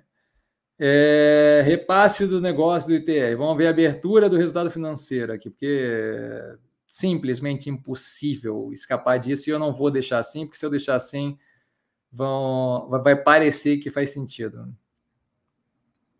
Cadê? É, cadê o EBITDA? O despesa financeira do CDCI tá, tá em 205 milhões. O EBITDA da Via, vamos lá em cima, o EBITDA da Via, oh Jesus. O EBITDA da Via ajustado, aquele fuleirinho ali xixelento, está em 469. Então, não, não está nem perto. Tá? É, é mais do que o dobro. Outro ponto é esse. O repasse. Jesus, cara, não acredito que eu tenho que explicar isso 10 vezes. O repasse do CDCI vem do. Como, como escrito ali, é um repasse, certo? É, vem de eu pegar o, o dinheiro dos recebíveis e jogar para o banco que tem que está financiando aquela operação. De modo que, quando passa ali, é uma forma de eu mostrar no balanço que tem a redução daquilo ali. Então, assim, eu não sei como explicar de uma forma mais, de, de mais uma forma positiva, mas assim, é, assim, eu acho muito complicado a pessoa falar de contabilidade sem, sem compreender efetivamente o que está se passando. Então, eu cuidaria com, esse, com essa ideia, porque eu, eu, não sei mais como é que eu posso explicar. Tá? Erlano Cassiano, você é adepto do movimento woke. Eu acho que a ideia de que é um movimento, ser woke, hum, é, não é bem assim, mas quando ele fala woke, ele quer dizer a galera que é extremamente politicamente correta, e eu não sou dessa vibe, eu não, eu não sou extremamente politicamente correto. Volto a reforçar. Pergunta para o Gabriel, senta num bar comigo, você vai ver que eu não sou propriamente politicamente correto. Então, não, não diria que eu sou woke. Eu, eu, eu, eu, eu acho que bastante coisa que vem dessa vertente, como é, diversidade, dignidade mínima, é, o, o, básico assim de não, de, de, de não é, potencializar racismo, xenofobia, por aí vai, eu acho bem positivo. Eu acho que tem um limite do quanto fica absurdamente exagerado, de a pessoa ter que pedir desculpa por qualquer coisa, é, quando trava a liberdade de, de expressão mas eu acho que tem um pedaço que é bem positivo. Então, assim, não, não sou de nenhum movimento específico. Isso daí é a mesma coisa que partido político, assim. Tem partes positivas, tem partes negativas. Acho que como ser humano a gente consegue ter um olhar crítico para as coisas sem ter que se encaixar 100% num pacotinho, tá? Adicionando, qual seria a dívida líquida EBITDA da Via? 1,29. Esse eu tenho, de cabeça, porque eu fiz e tá no short do canal. Pá! pá, pá, pá, pá. 1,29 é, considerando que não considera, é, considerando e não considerando o repasse do CDCI como dívida. Eu não vou considerar o repasse do CDCI, o CDCI como dívida de forma alguma, não interessa o quanto você fale para mim, porque não é dívida, não faz sentido, e eu não vou entrar nessa brincadeira de fingir que é dívida para fazer uma matemática que não existe. Você consegue fazer a conta somando o CDCI faz zero de sentido. Mas se você quiser, a hora que eu quero ver qual vai ser a explicação, a hora que transformarem em FDIC e aquela dívida 5 bilhões magicamente sair de dentro da operação. Essa eu quero ver. Eu quero ver como é que vão explicar. Vem cá, você estava falando que ia quebrar porque tinha 8,7 bi de dívida. O que, que aconteceu que ontem tinha 8,7 e agora tem 3? Que, que diabo que aconteceu? Ah, eles tiraram de fora por um FDIC. Que dívida que você conhece, conhece que dá para tirar para fora do balanço por um FDIC? Então, assim, eu não vou entreter esse tipo de besteira, tá? Com relação à dívida líquida sobre EBITDA, supondo dívida líquida só tirando caixa, que foi a matemática que eu fiz, eu, eu desconsiderei, não retirei é, recebíveis, não, não retirei é, cartão de crédito, só caixa, só retirando caixa, dívida bruta menos o caixa, 1,29 vezes dívida líquida sobre EBITDA, tá? Sem considerar recebíveis, sem considerar nada, porque daí reduz violentamente. Felipe, lamentável as pessoas pensarem de maneira binária, se pensando social é, ou não ter votado no embroxar, embroxável a dose, cara. Eu não acredito que me fez, eu não acredito que você me fez falar essa palavra aqui. Automaticamente é petista, mas é verdade. A galera pensa bem binário. Luiz, não faz sentido entrar na bolsa com viés política, com viés político, zero de sentido. É, eu não sei muito bem o que você quer dizer, mas é, entendo que viés político raramente ajuda. Multiplicador. Boa noite, mestre dos mestres. Muito obrigado pelas palavras. Boa noite. Agradeço a você do Day Trade que. Agradeço a você. Ah, zoação. Vamos embora, hater. Agradeço a você do Day Trade que fiz em via no dia 14. Foi lindo quando bateu 0,77 e voltou para 0,91. Ah, não, não é hater, não, ganhou dinheiro comprando. Poderia falar como está. Desculpa, eu assumi que era, que, era, que era hater, porque a galera que vem me agradecer day trade geralmente quer o meu couro. Poderia falar como está pão de açúcar atualmente? Então, avaliei, acho que no trimestre passado. É, pecar, pecar, pecar. É... Não, nesse trimestre, será? PK, nesse trimestre está avaliado no canal, tá? Então tem lá análise, eu lembro vagamente, com a questão toda do, da separação do êxito, tá? Tá lá, eu não lembro de cabeça, tá? Ele continua, não sei se está no seu portfólio. Não está no meu portfólio, o portfólio é aberto, tá? Tá no canal e na aba comunidade do, do YouTube, é, mas também está enxugando, entre aspas, e vendendo ativos que não estão dentro do verdadeiro foco da empresa, varejo alimentício, três pontinhos, já volta ali na galera, vamos ver se tem coisa aqui escrita baixo. Não. É, então, assim, ó, não é um ativo que eu gosto, a gestão ali sempre foi ruim. Quando eles eram gestores da Via, lixo. Quando eles eram gestores do açaí, muito menos do que o potencial que está atingindo agora. Não é uma operação que me chama a atenção de forma positiva. O Cassino é um é, é, é, sublime na capacidade de afundar a operação. Tá? Então não tenho qualquer interesse, mas vale a pena dar uma olhada na análise que está no canal. Acho que aquela separação ali do êxito acabou auxiliando é, os acionistas, tá? Mas vale dar uma olhada lá. Rafael, o que você pensa sobre Bitcoin? Não é um ativo, não tem underlying asset, tá? Não tem um ativo por, por baixo do, do coisa. Tem comentado no canal, eu tenho que acelerar um pouco mais aqui porque a gente já venceu a hora, tá? É, não tem qualquer interesse, é 100% especulativo, não tem qualquer função, não, não vejo qualquer sentido. Não tem qualquer função, na verdade, que não, que não seja suprida por outros por outros meios, tá? Então não acho que faz qualquer sentido. Danilo, boa noite, grande Cassiano, boa noite, Danilo e todos do canal, super educado como sempre. Eu queria uma análise sua para identificar BRBI e XP como oportunidades muito melhores que BTG para a empresa que se aproveita é, de um mercado financeiro mais pujante e otimista com IPOs, crescimento de investidores otimistas. Essa análise foi feita, a análise do BTG foi justamente comentando isso. A análise do BTG do BPAC foi feita no trimestre passado, justamente comentando por que que eu prefiro BR Partners e XP do que BTG. O BTG, mesmo sentido, um mais positivo no resultado, porque é menos influenciado pelos fatores de é, percepção de risco negativa. Porém, BR Partners e XP estão com preço afundado violentamente e o BTG está respondendo bem é, no preço. Tá? Então, basicamente isso, custo de oportunidade. Mas está explicado na análise do BTG do trimestre passado, exatamente essa questão. Rafael, quanto você acha que a inflação Eu já ia falar quanto você acha que custa essa pamonha. Quanto você acha que custa essa pamonha? Quanto você acha que é a inflação real? Ah, não, não, é, não é o acho, é só tirar é, a inflação real. Nem sei que, que, que termo é esse. É, juros real é juros menos inflação. Inflação real, não sei o que você quer dizer. Conhece o Renato Amoedo? Hum, não, conheço o Amoedo, ex-presidente do Partido Novo. Ele defende que a inflação real é em torno de 20% e que o único investimento que vale a pena é o Bitcoin. O que você acha? Eu acho que não vale nem comentário, assim, acho que não tem qualquer fundamentação. É, vale checar se ele é pelo menos economista para estar tá falando de inflação real. Eu sou economista formado, Fundação Getúlio Vargas do Rio. É, eu não vejo qualquer fundamentação, mas assim, se ele apresenta, não, não, não tenho como comentar, mesmo achando estúpido, não tenho como comentar a avaliação dele sem saber pelo menos o no que, que ele se baseia, certo? Ele teria que pelo menos ver o argumento. Se o argumento é esse, ele defende que a inflação real é 20% com base no quê? Não, não sei, não tem como avaliar. É, o único investimento que vale a pena é Bitcoin, com base no quê? Também não tem como avaliar. Então, assim, acho que é. Não faz qualquer sentido para mim, mas assim, vamos ver. Se eu souber o, o, qual é a fundamentação, eu consigo responder, mas assim, com base nisso, não tem, não tem informação suficiente. Felipe, antes a narrativa do mercado é que a Amazon ia tomar conta do mercado Agora que o Mercado Livre, qual será a próxima? Ah, com certeza vão arranjar alguma. Carlão, mestre, obrigado por mais uma live enriquecedora com muita interação. Está ficando cada vez melhor, com certeza. Já volto no Alexandre. É... Mestre, você está ordinário, sempre sem jeito quando você fala assim. É... Desejo uma excelente semana a todos, amigos do canal. Rumo aos 100 mil, uhul. Sempre um ó, coraçãozinho, beijo enorme, Carlão. Tá? O Alexandre falando que a Clia já debitou, imagino que seja o follow-on. Tá? Então, follow-on seguiu, maravilha. Adicionando com o Eduardo o que acha da Qualicorp. Qualicorp tem analisado há algum tempo no canal. Não me agrada a ideia. Qualicorp.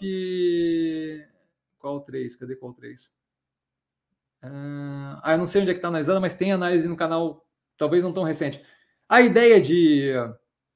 É, e isso é explicado lá, corretagem de alguma coisa, seja de plano de saúde, seguro de vida, é, imóvel e tal, eu acho que tem todo uma evolução para ser feita é, através de inteligência artificial. Isso tem sido feito por startups que tendem a tomar mercado. Se a operação consegue se adaptar, ótimo. Se não consegue, é, isso vai ser um problema. CVC tendo problema com isso, é, e outras operações ali. Tá? A Qualicorp faz tempo que eu não vejo, não, não, não tenho como dizer é, de cabeça. Tá? Eu acho que vale a pena dar uma olhada na análise do canal. Se ficar dúvida pontual, vem falar comigo, mas eu vou ficar te devendo porque faz um tempo que eu não olho para a operação. Andrei, o que você acha da opinião do Luiz Barsi, é, que diz que as empresas de varejo mais cedo ou mais tarde vão falir? Eu acho que não tem fundamentação, certo? Mas assim, volto a reforçar, é, é o tipo de ideia absoluta que não, não faz muito sentido. Tá? É, o... o Paulão está me trazendo quem é Renato Moedo. Ah, graduação em Engenharia da Produção Civil pela Universidade da Bahia. Então, a hora que ele for economista, ele fala do, do, do que ele acha da inflação real ou diabo 4. Marcos, valeu, Paulão. Pessoal, bora colaborar para 100 mil inscritos. Teremos curso, com certeza terão curso. Danilo, no caso ainda do BTG, aumenta o seu desinteresse na companhia por já ter Banco Pan? Não, são operações completamente diferentes, não tem nada a ver com o Banco Pan, tem a ver com a BR Partners e, o, e a XP serem opções mais baratas no custo-benefício versus o BTG. O BTG é uma operação que roda muito bem, mas a precificação completamente, consideravelmente dispare, de modo que o custo de oportunidade de alocação ali versus BR Partners e XP é mais pesado, vale menos a pena na minha cabeça o, o custo-benefício, tá? Mas não tem nada a ver com o Banco Pan. O Banco Pan é outra operação que roda de outro jeito, tem outra lógica. Eu gosto que o Banco Pan é controlado pelo BTG, tá? Érico, mais uma ótima live, como sempre, mestre. Agradeço novamente por compartilhar seu tempo conhecimento mais uma vez para conosco. Uma ótima noite e semana para ti e para todos da família Investir com Sim. Honradíssimo com as palavras, sempre super educado. Queridão, beijão. Wagner, Deus abençoe e ilumine sempre o seu caminho. Fico honradíssimo com as palavras, galera. Boa noite, agradeço em nome de todos pelo compartilhar, por, compartilhar, pelo, por compartilhar, pelo compartilhar de seus conhecimentos. Muito obrigado, cara. Milton, Boa noite, Cassiano. Boa noite a todos. Super educado, Milton. Boa noite. Somente para reforçar minha confiança na tese via. Abraço, grande abraço. Força Totales. Filipão, boa noite a todos. Agradecido pela live. Hoje não tem ChatGPT, eu agradeço, Filipão, porque ler nesse momento ChatGPT tudo é tenso. Rapaziada, abraço, sempre super educado. Ernesto, boa noite a todos. Super educado, Ernesto, boa noite. Jorge, boa noite a todos. Super educado, Jorge, boa noite. Cheguei atrasado, meu preço médio em via ficou mais alto hoje após descontar o valor do follow-on, isso é normal? Eu não sei, tem que ver como é que a corretora calcula o preço médio. Você deveria calcular por você mesmo, não pela corretora. Tá? Eles eventualmente têm entrada, esse, é, esse é uma, essa é uma questão. O follow-on é uma questão é, específica que às vezes entra, de, entra errado no sistema deles, então eu, eu, daria uma olhada. Pode ser erro da corretora, ele pergunta, com certeza pode ser. Tá? Augusto, a galera está esquecendo que o balanço de via pode vir bem positivo e vai ser uma raquetada na cara. isso é uma possibilidade. Não acho que a gente precisa contar com isso, mas é uma possibilidade. A ZEF já foi liquidado o preço follow-on. Aqui na minha conta, o saldo está o mesmo, o corretor é rico. Então, aparentemente, algumas pessoas já viram a liquidação, outras não. Eu não vi ainda, tá? PC, obrigado, Cassiano, mais uma vez, por tanta generosidade. Sempre um prazer, PC. Não sei qual foi mais divertido, o som do cavalo ou o som dos tirinhos. O som dos tirinhos eu nem lembrava que eu tinha feito. Filipão, estou há 84 anos esperando a recessão dos Estados Unidos. Somos dois. Jorge, mestre, o que você vendeu para comprar via? Não, não vendi nada. Acaba, acabou aparecendo caixa e várias fontes de, de, de caixa acabou aparecendo. É, não, não tive que fazer liquidação de nada. Se eu tivesse vendido alguma coisa, teria informado no canal. Tá? Acabou aparecendo caixa de dividendo e por aí vai. Tá? Godofredo, o Cassiano parece muito educado para falar isso, então vou falar, ao invés de pautarem o que ele deve ou não deve, ou, ou, ou deve ou não falar, mandem suas perguntas. Se a galera quer saber de via, deixa e manda a sua do que quer. É, se ainda der tempo, Dilma, o que eu quis falar do Bank é que a grande relevância dada é, é que a via não é tão boa, pois só associa, só associa a linha branca mas na verdade tem todos os outros braços que ninguém comenta. Então, a gente comenta consistentemente, Godofredo, no, na análise do canal. Tá? Vale a pena dar uma olhada na análise do canal, que eu pego bastante. A gente chama, inclusive, nas análises de motores de crescimento, porque é algo relevante para a operação e bem positivo. Tá? Mas agradeço a informação. Jorge, esse ataque especulativo em via vai até quando? Só com bola de cristal? Porque o follow-on foi precificado tão baixo. Novamente, o processo de book building não tem como saber. O que vazou, aparentemente, foi que teve pouca demanda dos acionistas, o que teve mais foi demanda da galera querendo fechar a operação vendida. Então, é, basicamente, os acionistas deixaram ali em branco. Tá? Isso me deixou encucado. É, pode deixar encucado, mas não tem, a gente não tem como fundamentar o que aconteceu, certo? Godofredo, se precisar de um estagiário aí para ajudar em algo nas suas análises, gostaria de me oferecer de graça, remoto aqui de Toronto, Canadá. Fico honradíssimo com as palavras, com certeza será considerado. Filipão, galera, compra uma geladeira, um ar-condicionado nas Casas Bahia para ajudar a gente comprado. E ele manda um valeu. E para fechar, Paulo, boa noite, Cassiano e amigos. Boa noite, Paulo, super educado. Sempre aqui na audiência e na admiração pela paciência nas respostas e pelo trabalho desenvolvido com generosidade e qualidade. Sempre parabéns, grande abraço. Grande abraço, galera. Por hoje, fechamos por aqui, finalmente. Esticamos uns 15 minutos aí, tá agitado. Precisando de mim, sempre no arroba investir sim, tá? Um beijo para todo mundo. Nos vemos amanhã no seleções e abertura de mercado de manhã cedo, tá? E a gente vai se falando durante a semana. Vida, vida que segue. É, vamos embora. Valeu, galera. Beijão. Precisando de mim, sempre nisso. Vale lembrar que quem aprende a pensar bolsa opera com o detalhe. Valeu! Não, não fechando aqui.